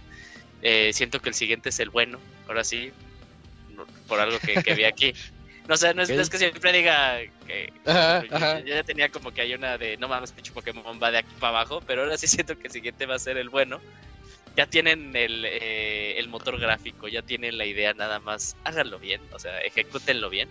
Eh, porque yo creo que, o sea, dejando a un lado de la, fidelidad gráfica, eh, si el juego no tuviera estos eh, errores de performance de los cuadros, sería un gran juego, o sea, un gran juego y una gran experiencia. Y también en donde, en donde sufre mucho es en los tiempos de carga. A mí lo que, incluso, o sea, todavía no lo he terminado porque cuando regreso y veo estos tiempos de carga en las batallas, o sea, no que se tarda un montón en iniciar el software, en las batallas te juro que me da mucha desesperación. Me da mucha desesperación porque digo, quiero cambiar de Pokémon y se tarda un montón. Claro. Eh, entonces, eso hace que, que, que, cuando regreso y lo juego y me lo vuelvo a topar, digo, ay, ¿sabes qué? Quiero jugar otra cosa ahorita, o sea, como que no lo quiero jugar. Pero te digo, eh, hay cosas que hace muy bien y ahí sí, ahí sí tengo que admitirlo. Eh, de los últimos cuatro Pokémon que han salido, es el Pokémon con el que más me he divertido. O sea, no me había divertido tanto en un Pokémon desde. Yo creo que. Pues no, ya tiene más. O sea, sí, creo que el último que me divertí mucho fue Heart Gold y Soul Silver para 10. Eh, ya tiene rato. Sí, ya tiene un ratote. Y, y este, este sí lo siento. Sí, o sea, digo, es como. Era el, el, es, el, es el camino correcto, pero la ejecución estuvo mal, estuvo mal ejecutado. Estuvo mal ejecutado, por eso digo, Ay, yo creo que el siguiente es el bueno. El siguiente es el bueno, así como que lo siento. No, ya había dejado de ser optimista con la serie hasta que salió Scarlet and Violet. Eh, y es bueno. Ahora, del tema ya tal cual de los Pokémon y todo esto, me parece también en diseños de los Pokémon más flojos. Ya, ya ni saben qué inventar. Ahora sí, ahora sí ya soy un señor. Ya no saben qué inventar. Ya son así de ya saben qué inventar. Pero bueno, en cuanto a las batallas y todo eso, es el más completo y como de los más interesantes que, o sea, sí he visto ahí en, en, eh, en bueno, he visto Poketubers y ahí el competitivo está muy interesante, o sea, eh, no solo el añadido de los nuevos Pokémon, sino todas las habilidades que les metieron a los nuevos, eso es lo que lo ha hecho muy bueno. Entonces, eh, tres pasos adelante y como cinco hacia atrás dio Pokémon, porque más que nada hay este, el, la cosa de, del performance, pero yo creo que ya por fin encontraron el camino que deben de estar siguiendo, el camino que deben estar siguiendo y va a sonar algo como sí, muy chafa de mi parte, pero este, yo, yo creo que es como lo que más le puedo aplaudir de yo ya por fin veo como a Game Freak en un norte que sí deberían de seguir, ¿no? Como con el cambio que ya la serie necesitaba desde hace muchos, muchos años, desde que ya lo empezaron a hacer 3D, fue como cuando ya todo empezó a valer eh, para Pokémon. Entonces ahora sí es como que le digo, ok, ya nada más trabajen con lo que ya tengan, no intenten eh, reinventar la rueda, por favor, no lo intenten, o sea, ya tienen algo, tienen algo que, que es bueno, que funciona, nada más trabajen sobre eso. Y yo creo que el siguiente puede ser una gran, una, una gran generación, una gran generación. Eh, pero bueno, eh, bien, da bien. dolores de cabeza, da dolores de cabeza, la verdad. sí, ese es el, el, lado negativo, pero me gusta lo que dices, de que va por buen camino y a lo mejor sea un, uno de esos juegos de transición y que tomen las mejores ideas para lo que sigue. Estaría padre. lleva en transición ya como siete años. bueno, pues ojalá ya acabe esa transición. Así como con Sonic. Um, bueno, ahí terminamos nosotros con la listita que tenemos de, los juegos, pero yo quiero, tengo aquí unas menciones honoríficas de las que me gustaría hablar. Eh, muy brevemente, salió este año el remake remaster de The Last of Us. Creo que vale la pena mencionarlo por la polémica que creó alrededor de él, ya lo hablamos nosotros en su tiempo, eh, de que pues si vale o no vale la pena comprarlo es decisión de cada quien, pero para mí, para mí no vale la pena esa, esa actualización del juego. Eh, no me trajo nada extra a, lo que yo tenía. Pero sé que a muchos otros sí les gusta, les gusta ver eh, a Joel diferente, más, con más polígonos en su rostro y, y más expresivo. Eso, eso puede ayudar a cualquiera. Y otro juego que, del que puedo hablar muy poquito porque no lo he jugado mucho, Cult of the Lamb eh, Cult of the Lamb, el culto de la, de la ovejita, es, es un juego donde es muy Binding of Isaac en unas partes, como eh, de calabozos, donde tú vas atacando ya a los monstruos, haciendo dodge para esquivarlos y todo, pero también se trata de tener a tu, a tu propio, tu propio séquito. Y, pues mantenerlos contentos, incluso hacer sacrificios, o sea, es como un juego bien satánico, bien loco, que tiene, tiene mucho de dónde, de dónde rascarle. Yo me tardé mucho en entrarle, lo, ahorita lo tengo en PC porque GOG lo dio bien barato, pero este lo quería jugar en Switch, decía, este es el juego de Switch. Y las reseñas de Switch no son favorables porque dicen que tiene unas caídas de cuadros horribles y que hasta la fecha no lo han corregido. Así que jueguenlo en, donde puedan, que pues si pueden eviten el Switch en este, en este sentido. Ese es el problema que tiene Cult of the Lamp. Um, un juegazo del que casi nadie habla es Immortality y yo lo defiendo un montón. Ya, ya van como tres o cuatro podcasts que estoy hable y hable de él porque está buenísimo. Eh, y este juego yo se los recomiendo a todo aquel viejito que llega a su casa del trabajo cansado, como todos nosotros, que ya dices, ah, ya no quiero jugar, quiero ver una serie y prefieren ver una serie, el juego se trata de ver películas, de ponerle play a las películas. Y a mí me encanta porque cuando tú lo como YouTube. Dakuni, tú, tú que ves juegos en YouTube, juega Immortality. Llegas y, y vas a ver muchos videos y le vas a dar play y ahí, vas a decir, ay, ¿y qué pasa después? ¿Y qué pasa después? Y, cada video te lleva a otro, dependiendo si tú le pones este, el rostro de una de las actrices que sale ahí o de los actores, te lleva a otra escena que él realizó, y a otra escena, y a otra escena, y a otra escena. Y créanme cuando les digo que hay un juego detrás de todo esto. El, el gameplay del juego es darle play rewind y fast forward a los videos. es todo el gameplay. Pero créanme de verdad que hay un juego atrás, hay una historia atrás. Y cuando llegan a la historia, este, se van a quedar así con boquiabiertos y diciendo, ¿qué es lo que estoy, lo que acabo de ver? ¿Qué es lo que acabo de jugar? Muy parecido a lo que ocurrió con Her Story hace como cinco años. Este, pero llevado a, a otro, ya más, ¿verdad? Bueno, ya tiene ratito Her Story. Em, pero llevado a otro aspecto por eso esa chica merecía el premio a mejor performance, que Kratos se tardó 10 minutos o 15 minutos hablando él, solito. Ah, sí, ¿verdad? Para los Steam Decks. Este, pero la, verdad, esa chica que estaba nominada ahí hizo tres películas, son tres películas en, Immortality. No es spoiler, al inicio se ven. Eh, eh, pero cada una de ellas actuó diferente y de verdad, si lo checan, hasta hay detrás de escenas, hay todo, no sé, bien, es muy clavado este juego y es muy interesante ver todo. Tal vez al inicio les cueste trabajo, pero es de esas historias que puedes verlas al revés y tu cerebro las arma, que cuando tu cerebro las arma te quedas así, ah, ya estoy armando todos los cabos sueltos. Y, y, es muy, muy, muy interesante. Se llama Immortality y está en Steam y está muy baratito para que, para que puedan ustedes entrarle. Y les digo, si llegan cansados y quieren ver algo, pues este nada más se trata de darle play y van a empezar a ver cosas y con el mouse van a darle play a uno, a, al otro. Ahora que este rostro, ¿dónde más salió? Y van a ver otra película. Y así, de eso se trata. Chéquenlo, chéquenlo. Otro, otro en mi lista, este, oye Moy, háblanos tú de este. Eh, Vampire Survivors, ahorita que estás clavadísimo con él. Sí, eh, tenía ya tiempo que salió. Eh, sí una especie de bullet hell lento, pero roguelike también. y lo anunciaron en, The Game Awards, anunciaron que pues iban a sacar la versión gratis, que pero la versión móvil que iba a ser totalmente gratis, eh, nada más con ads este, de vez en cuando opcionales, o sea, si no los quieres ver no hay pedo. Y muy barato, está en Game Pass y cuesta como 50 pesos también, si lo quieren comprar mejor. Sí, muy pinche adictivo. Mi, mi tele está lleno de gente que lo prueba y dice, ay, güey, no mames, iba a jugar 10 minutos y ya pasaron 3 horas y a mí también me pasó el fin de semana. Y está muy simple, pero muy... No, no sé, se presta mucho para partidas cortitas de 5 o 10 minutos, pero pues también te puedes quedar ahí atorado un buen rato. Y que pues como lo comento, los, los juegos de Bullet Hell suelen ser muy rápidos, pero este es muy despacio, más lento. Entonces yo creo que es más para, para acá los chavos rucos que ya no tenemos los reflejos de antes.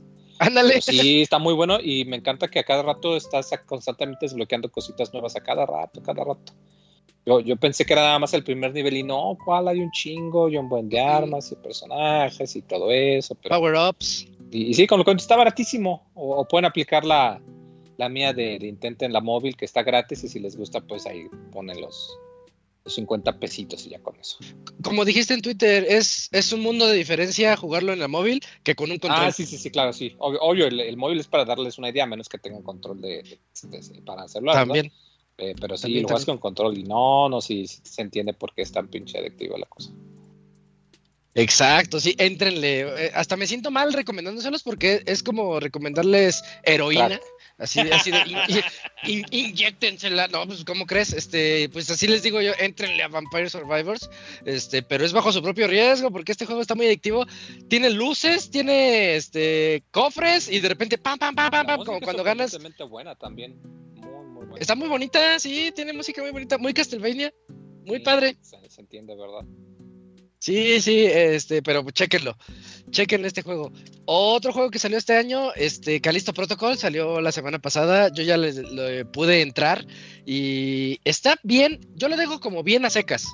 O sea, un buen juego. Siento que a estos creadores de Dead Space les hizo falta un poquito a lo mejor de presupuesto o tal vez tiempo, no lo sé.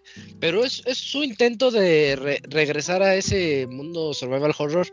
Em, pues muy lineal, la verdad. Calista Protocol es muy lineal. Eso es lo que, algo que no me gustó tanto. Porque, porque al menos los Dead Space sí había que explorar la nave y todo esto. Y aquí, al menos hasta donde voy, no. Eh, pues es la línea recta y se acabó, ¿no? Disfrazada, línea recta disfrazada. Eh, tiene un modo de, batalla contra los enemigos que es algo torpe desde mi punto de vista. O sea, tiene el dodge y atacas, dodge y atacas. Algo así como punch out, un poquito punch outesco, eh, pero como que no se ve fluido, se ve hasta así como que te van a dar el golpe muy obvio, ¿no? izquierda, ah, y presionas X para golpear o cuadro. Y, eh, no sé, no sé, como que le hacen falta cositas, pero está bien. A secas, bien a secas. Un, juego a lo mejor de 7 probablemente. Muy, este, muy bugueado. Pero se acaba de salir un parche de treinta y tantos gigas en Steam que yo creo que ya lo va a corregir. Espero, porque sí está muy bugueado. Ya me crasheó dos veces y pues no era para tanto. Pero bien, ahí está Calisto Protocol otro juego del que del que quería hablarles nada más por este ya nada más es por los lols eh, Undetected Undetected es este es un Metal Gear Solid 1 indie en donde pues se trata de que vayas así con sigilo y que no te vean los enemigos y todo como gameplay la verdad les falta a, a estos a los chavos que realizaron Undetected no me acuerdo ahorita del del estudio mexicano que lo hizo pero chequense la historia. Eh, resulta que en el futuro em, hubo una crisis climática que ha estado haciendo que Estados Unidos tenga que eh, pues migrar, porque ya, ya no pueden estar ahí. Y México les dio, les dio chance. O sea, México es el héroe. México les dio chance y les dio un lugar, un hogar aquí a los estadounidenses, pero hay un grupo que está en contra de todo esto, que son los, ay, no me acuerdo el nombre, los, hasta el nombre es en español.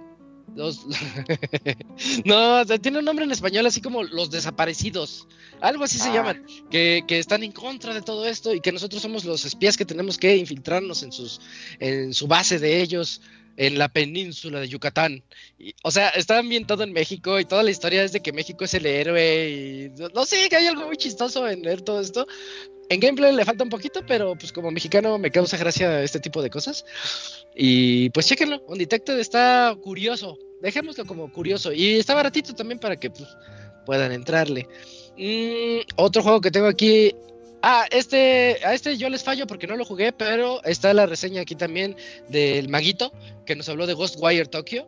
Ghostwire Tokyo creo que es un juego importante de este año, tal vez no de los tops, pero hay medianón importante para que también lo, lo pudieran checar.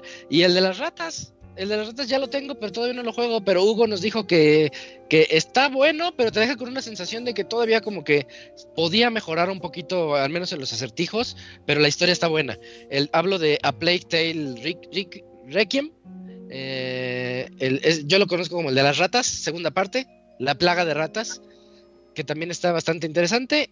Y por último, el último que tengo aquí en mi listita es Trek to Yummy, que yo le llamo Trek to Yummy Yummy, que es, es un juego en 2D muy bonito, ambientado, al menos el, el ¿cómo se llama? 2.5D, que se ve casi como 3D y tiene fondos así muy espectaculares, en donde estás en el Japón feudal, vas con tu samurái y, y invaden a su a su tribu y él tiene que pues primera misión eh, del juego es donde invaden la tribu y va viendo qué onda y pues mueren seres queridos, ¿no? Y es, esa búsqueda de venganza y y su regreso, precisamente cómo va a regresar a Yomi, a que es su pueblo, eh, Trek to Yomi, y él también tiene algunos problemas ahí, relacionado con la muerte y con redención y todas esas cosas. Gameplay bastante interesante, un poquito demandante. Yo lo esperaba un poquito más como las tortugas, más como hack and slash, pero es un poquito más sifu. Es un poquito así de entender que, cómo te van a atacar, cómo los vas a defender y cómo puedes hacer los dodge y todo eso. Casi no tiene plataformas, porque parece de plataformas, pero casi no tiene. Pero creo que es un juego bastante interesante. Estuvo o está en Game Pass todavía, creo, para que lo chequen. Trek to Yomi eh, es un juego que creo que vale la pena también que le, que le den una checada. Al menos esa es mi listita de aquí. Ah, agregué Comandos 3 porque este año salió Comandos 3 remasterizado y yo lo meto, tristemente, lo meto en mi decepción del año junto con eh, Salt and Sacrifice porque no le hicieron nada. O sea, como que lo estiraron y lo hicieron que funcione en 4K, que bueno, gracias. Pero los menús y el gameplay que tiene es el mismo que tuvo hace casi 20 años se siente el viejazo, pero a todo lo que da, porque hace 20 años se sentía viejo el juego y ahorita con el Commandos 3 Remastered se sigue se siente todavía más viejo, no sé, esperaba algo diferente de él, como eh, a lo mejor Commandos 2 remasterizado me gustó más que el 3 remasterizado y, y eso habla como que mal de este, título. No, no le pude dedicar realmente más allá de unas 6, 5 o 6 horas porque no me lo facilitaron Está, está muy, muy complicado todo como en aquellos, en aquellos tiempos. Y yo me acuerdo que cuando me lo acabé es porque descubrí que puedes poner a tus comandos en una esquinita y dispararle a todos sin que se den cuenta. Ah, pues tiene eso otra vez y dices, ay, no me lo, no le hicieron nada, no, no un retoque.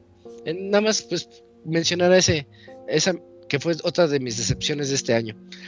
No sé si alguien más quiera agregar algún juego que se nos haya escapado, ya para finalizar este podcast con lo mejor y lo peor del 2022. O algo que les haya gustado, algún indie. No lo sé, no lo sé. El GG que hizo una lista como seis veces más grande que la de hoy, güey. Ah, pues eran los juegos que habían salido y yo dije, ah, todos los jugó Isaac. No, este, a ver, yo, yo la lista que jugué fue el, este... Ay, este juego que parecía como Castlevania, se me va, se me va, se me va. Como Castlevania. Lodos of War. Ah, eh, Lodos of ah. Record. Lodos of Record Wars. Este, Record of Lodos War. No, Record se hace al revés. Record of Lodos War. Este, muy, muy, bueno para las personas que ahí estén como con ganas de, de, jugar algo muy parecido a Symphony of the Night. Específicamente. O sea, y no diría como que los otros Castlevania que fueron después de Symphony of the Night, sino específicamente Symphony of the Night. Eh, muy bueno, cortito.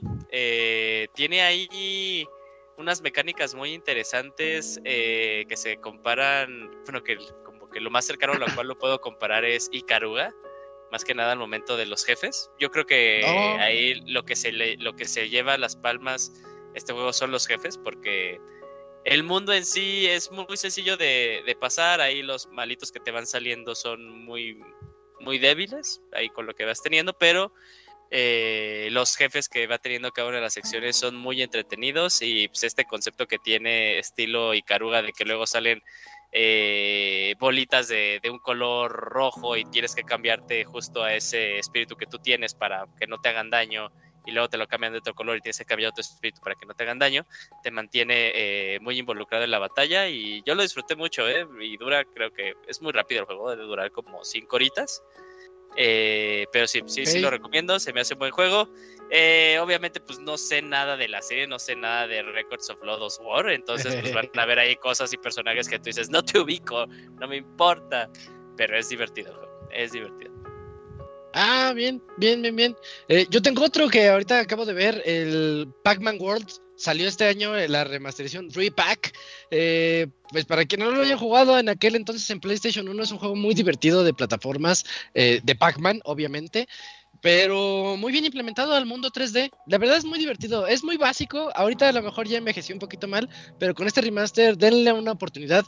De repente en PC está muy baratito. Yo, de hecho, yo lo, así lo fue como lo compré hace como dos, tres semanas, en las últimas ventas estuvo, pues, no me acuerdo si en 200 pesos, 150, y pues muy, muy barato para que le, echen un ojo a Pac-Man y lo revivan. Ya saben la primicia de, cómo se trata el juego, de, de qué se trata, pero en un mundo 3D y con aventuras y, y cositas así. También tengo otro amigo, pero ese sí, ese- o sea, estoy viendo el... el, este- Ese salió en 2018. dice. No, no, no, no, no. Y de Es hecho también lo, jugó Isaac. Este juego que salió en Switch que era de conectar este a ciudades a través de, de caminos. y Uy, todo el de los carritos, ¿cómo se llama? se me va el nombre. O sea, estoy buscando el, Switch.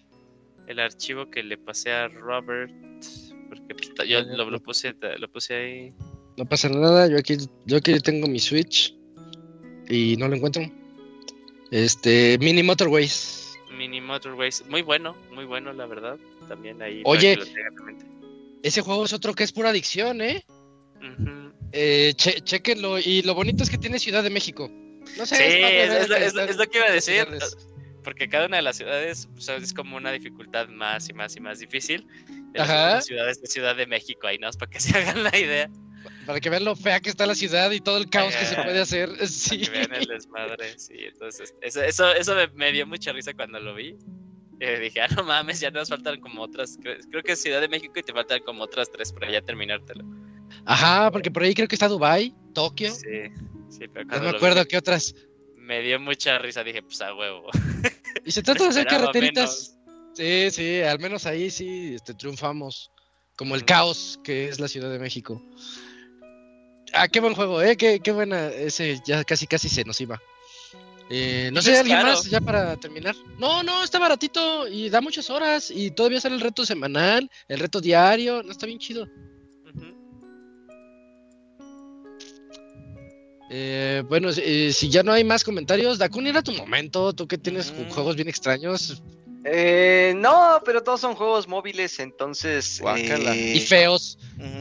Y feos y no salieron tan Ergo, buenos. feos, ajá. No, pues, ah, pues es que solamente el que me llegó a interesar fue los de la gente de del Joyoverso, que estaban anunciando uno que se llama sí, un Impact. shooter, un shooter que se llamaba Stanley Zone Zero, que es para que se- en teoría va a llegar para consolas y para móviles también y free to play, que era un shooter tipo roguelike, pero pues no salió este año, entonces no cuenta. So- Mm, bueno, Y pues las pistas de Mario Kart, ¿no? Que estuvieron chidas, ahí le dieron Ah, vida sí, Ah, algunas, ajá. ajá. a, a un juego de 8 años, no mamen. Uf. Pues bueno. qué extraño, sí. Y pistas de Mario Kart Tour, sí. Y ya. Podemos Pues, dar por sí. concluido el 2022. Creo que fue un buen año. Con todo lo que hemos platicado, creo que fue un muy buen año y el 2023 también se ve que pinta igual de bueno. Eso es muy bueno para todos. Peor, ¿no? En 2023, fíjate que estaba pensando. No, va a estar bien pesado. Este, sí, o sea, Sí. Ya, ya de por sí, o sea, ni siquiera han salido, pero ya es así como de cajón que van a estar ahí en, en, en plática de juego del año. O sea, tienes Zelda, tienes Resident Evil 4, tienes Final Ajá. Fantasy 16. Ajá. Este, y ya, o sea, ya son tres, güey, y, y ni han salido. Y es la primera muy semana. fuertes. Y, y- y es el primer semestre Street de. Fighter. de- Dead Space. Ya con Street. Fighter 6 ya todo Sí, qué bien. añazo nos espera. Sí, va a estar muy Algo bueno. que vaya a lanzar Sony este año. Oye, Sony viene muy flojo. Si no sacas Spider-Man 2, este, No va a pues, salir más este juegos. Eh, no, no, este año sale el multijugador de, la, de The Last of Us, el próximo año. Ah, pero esa madre nadie la va a que jugar. güey. Idea. Dafuni. Con el multijugador de Uncharted bueno, nadie lo jugó. Ya vi que güey. son haters de The Last of Us, nomás No uno mames, güey, qué nombre, hueva No, jugar The Last of Us en multiplayer, güey. Las quejas, nada. Ah, bien enojado. Pero pues sí, o sea, de que viene pesado, viene pesado. Viene el nuevo Crash, viene el nuevo Crash. El nuevo Ah, sí, sí, ese de las sí. Ey. Sí, es cierto, Tekken sí, 8, sí, en- según. Viene, Tekken. Oye, Tekken. viene, viene Bueno, ese quién sabe. También. A Está ver, cabrón. Está Sí, va, va a estar, va a estar pesado ese 2023, así que va a haber para todos. Mm, pues ya vámonos, ¿no, Robert? ¿Algún anuncio que tengas? Creo que mañana hay Zelda. Sí, el día de mañana tenemos. Ah, este, rápido, rápido, un anuncio. ¿Qué? Este, Ay. en dos días eh, sacan la actualización de Witcher 3. Es mañana. ¿no, Moy? Ah, no, perdón, sí, es Ah, mañana, es. Mañana, mañana Ya mañana. Pueden, ahorita está en oferta en Steam, en En 100 GOG, este, Nada más. porque si tienes el juego te llega la actualización gratis. gratis y entre otras cosas ya va a tener eh, cross-site, Cross. cross-platform entre todas las plataformas.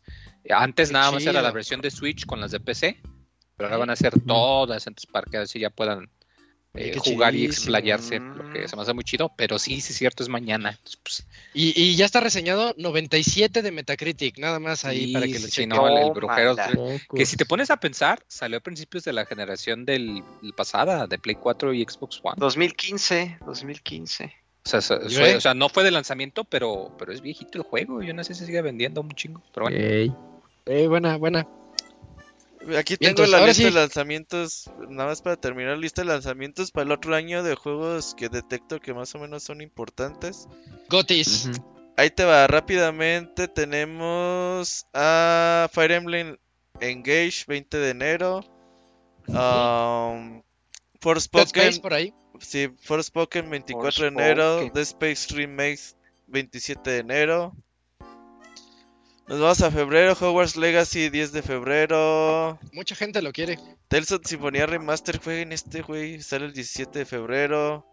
Mira. Atomic Hair, creo que ese también va a estar bueno. di- 21 de febrero. Mm, Digimon no. PlayStation VR 22 de febrero. Kirby sale el 24 de febrero. Octopath Traveler 24 de febrero. Destiny 2 Lightfall 28 de febrero. Órale. Nos vamos a marzo. The Last of Us llega a PC el 3 de febrero, el 3 de marzo. Mm, el nuevo Fatal Frame llega el 9 de marzo. ¿Qué más? Oye, Returnal en PC se va a jugar bien chido, ¿eh? Ay, que ocupa un chingo de RAM, que ocupa 32 GB de RAM. 32 de RAM, yo lo tengo. Yo lo tengo. And Bones sale el 9 de marzo por fin. Qué En emoción. marzo es de Resident Evil, ¿no? Bayonetta Origin sale el 17 de marzo, que ese no sé ni de qué trate, güey, no le entendí el puto video, güey. A ver, ¿qué tal? Es como un RPG de acción sencillo. Está raro. está Star raro. Wars Jedi Survivor sale el 17 de marzo. Neta, Star Wars Jedi Survivor. Resident Evil Uf. 4 Remake sale el 24 de marzo. No mames. Este de Crime Boss Rockay City también se ve chido, Ah, sí. lo anunciaron en el Sí. Awards, sale el Porque 28 de sale. Dani Trejo, ¿verdad? Sí, Es como un GTA raro, sí. Ajá. Oye, ¿el Suicide un- Squad sí. sale el otro año? Sí. Sí, sí, Sí, sí, sale ya. sí, sí, también. sí. Horizon Forbidden West, el Burning Sh- eh, Shores sale el 19 de abril. Dead Island 2 sale el 28 de abril. El 12 de mayo sale Zelda Breath of the Wild 2. Suicide Sky sale Zelda. el 26 de mayo. En junio, 2 de junio, Street Fighter 6, 4, el 6 de junio, Diablo 4, No El manches. 22 de- Cuatro. Ahí muere. 22 de junio, Final Fantasy 16, No mames. y ya, pues un chingo más por ser anunciados. Yo creo que Ah, esa, o sea, para, para los fans de Zelda y que estén súper interesados en Final Fantasy XVI, sí está bien manchado. Yo o sea, soy fan, Sí, un mes de diferencia, no. No, Zelda y y, no- y Street no te va a dar- Fighter, mejor año de la puta vida, güey. Y no te va a dar chance de haber terminado Zelda para, Y para Crash. que ya haya salido Final Crash Fantasy. que. O sea, Zelda Tears of the Kingdom. Final O sea, Fantasy estamos hablando de cosas serias, güey, no mames. Y la jo- no, pero hubiera, hubiera, hubiera dicho Dakuni. Y la joya de la corona. Ajá. La Crash. cereza del a, pastel. a ensuciar ahí este los aposentos Sí. de Zelda. Madrátelo, Camuy. Madrátelo. No mames. Eh, No, pero sí que lo veas en ese- diciembre en Puebla, Vaya. lo madreas. Sí. Lo avientas al socavón, así, así de que te Ajá. saque tu Crash. Así como Katsuya. Katsuya en Tekken. Sí. Sí. Así también como el, los de 300. Así le dices, dices Ajá, Sparta. dices Esparta. Is Nintendo. Ajá. Pues bueno, entonces ya mañana sí tenemos especial de Zelda, el la Limiting Worlds. Y Ah, qué pu- bonito juego. pues no pudimos, no vamos a poder hacer el musical esta semana, así que lo pasamos al otro lunes de forma regular. Acá nos horario. vemos, sí. Perfecto, entonces ya nos escuchamos el otro lunes a las 8 de la noche para ese especial musical y mientras mañana disfruten de A Link Between Worlds, que es un juegazo de Zelda para 3DS. Va a ser, Y... Ah, vamos a reproducir el programa de hace de hace cinco años. Ah, le vas a ah sí, ¿verdad? Está bien, ya. No, pero ese programa tiene a Didier. Ayer que estaba eh, viendo la grabación, Sí, veía huecos en el audio. Dije, ¿qué pedo aquí? ¿Qué? Y era porque hablaba el Didier, güey. Neta, güey. Ya ves que ves el espectro de voz. Y, Ah, dije, sí, ¿y aquí y por qué así no hablamos? Y eh, es el Didier, güey. Ah, No mames. Ok, Así, bueno, las bueno. cosas. Va, va, pues entonces así está este eh, itinerario de Pixelania en las próximas semanas y ya nos despedimos el otro lunes para, para irnos de vacaciones un mes, un mes y medio más o menos, ahí veremos. meses, ya les diremos. meses, no sé. Sí, no, no se sabe. Pero mientras, pues disfrútenos que nos vamos. Y pues este fue el podcast con lo mejor y lo peor del año 2022. Lo declaramos como clausurado. Y aquí estuvimos participando el Moy, el Robert, el Camps, Dakuni, Eugene e Isaac. Muchas gracias a todos. Nos escuchamos para los siguientes podcasts. Bye. Nos vemos. Bye, Bye. bye. Adiós, cuídense.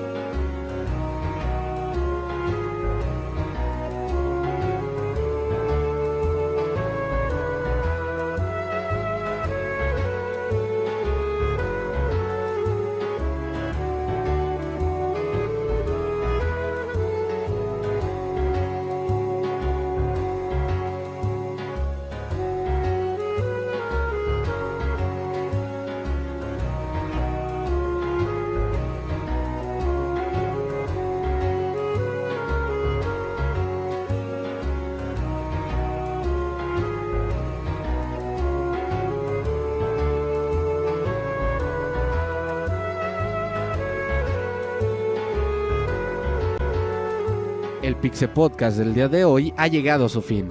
Agradecemos tu compañía a lo largo de esta emisión y esperamos verte de nuevo la siguiente semana. Nos vemos en la próxima.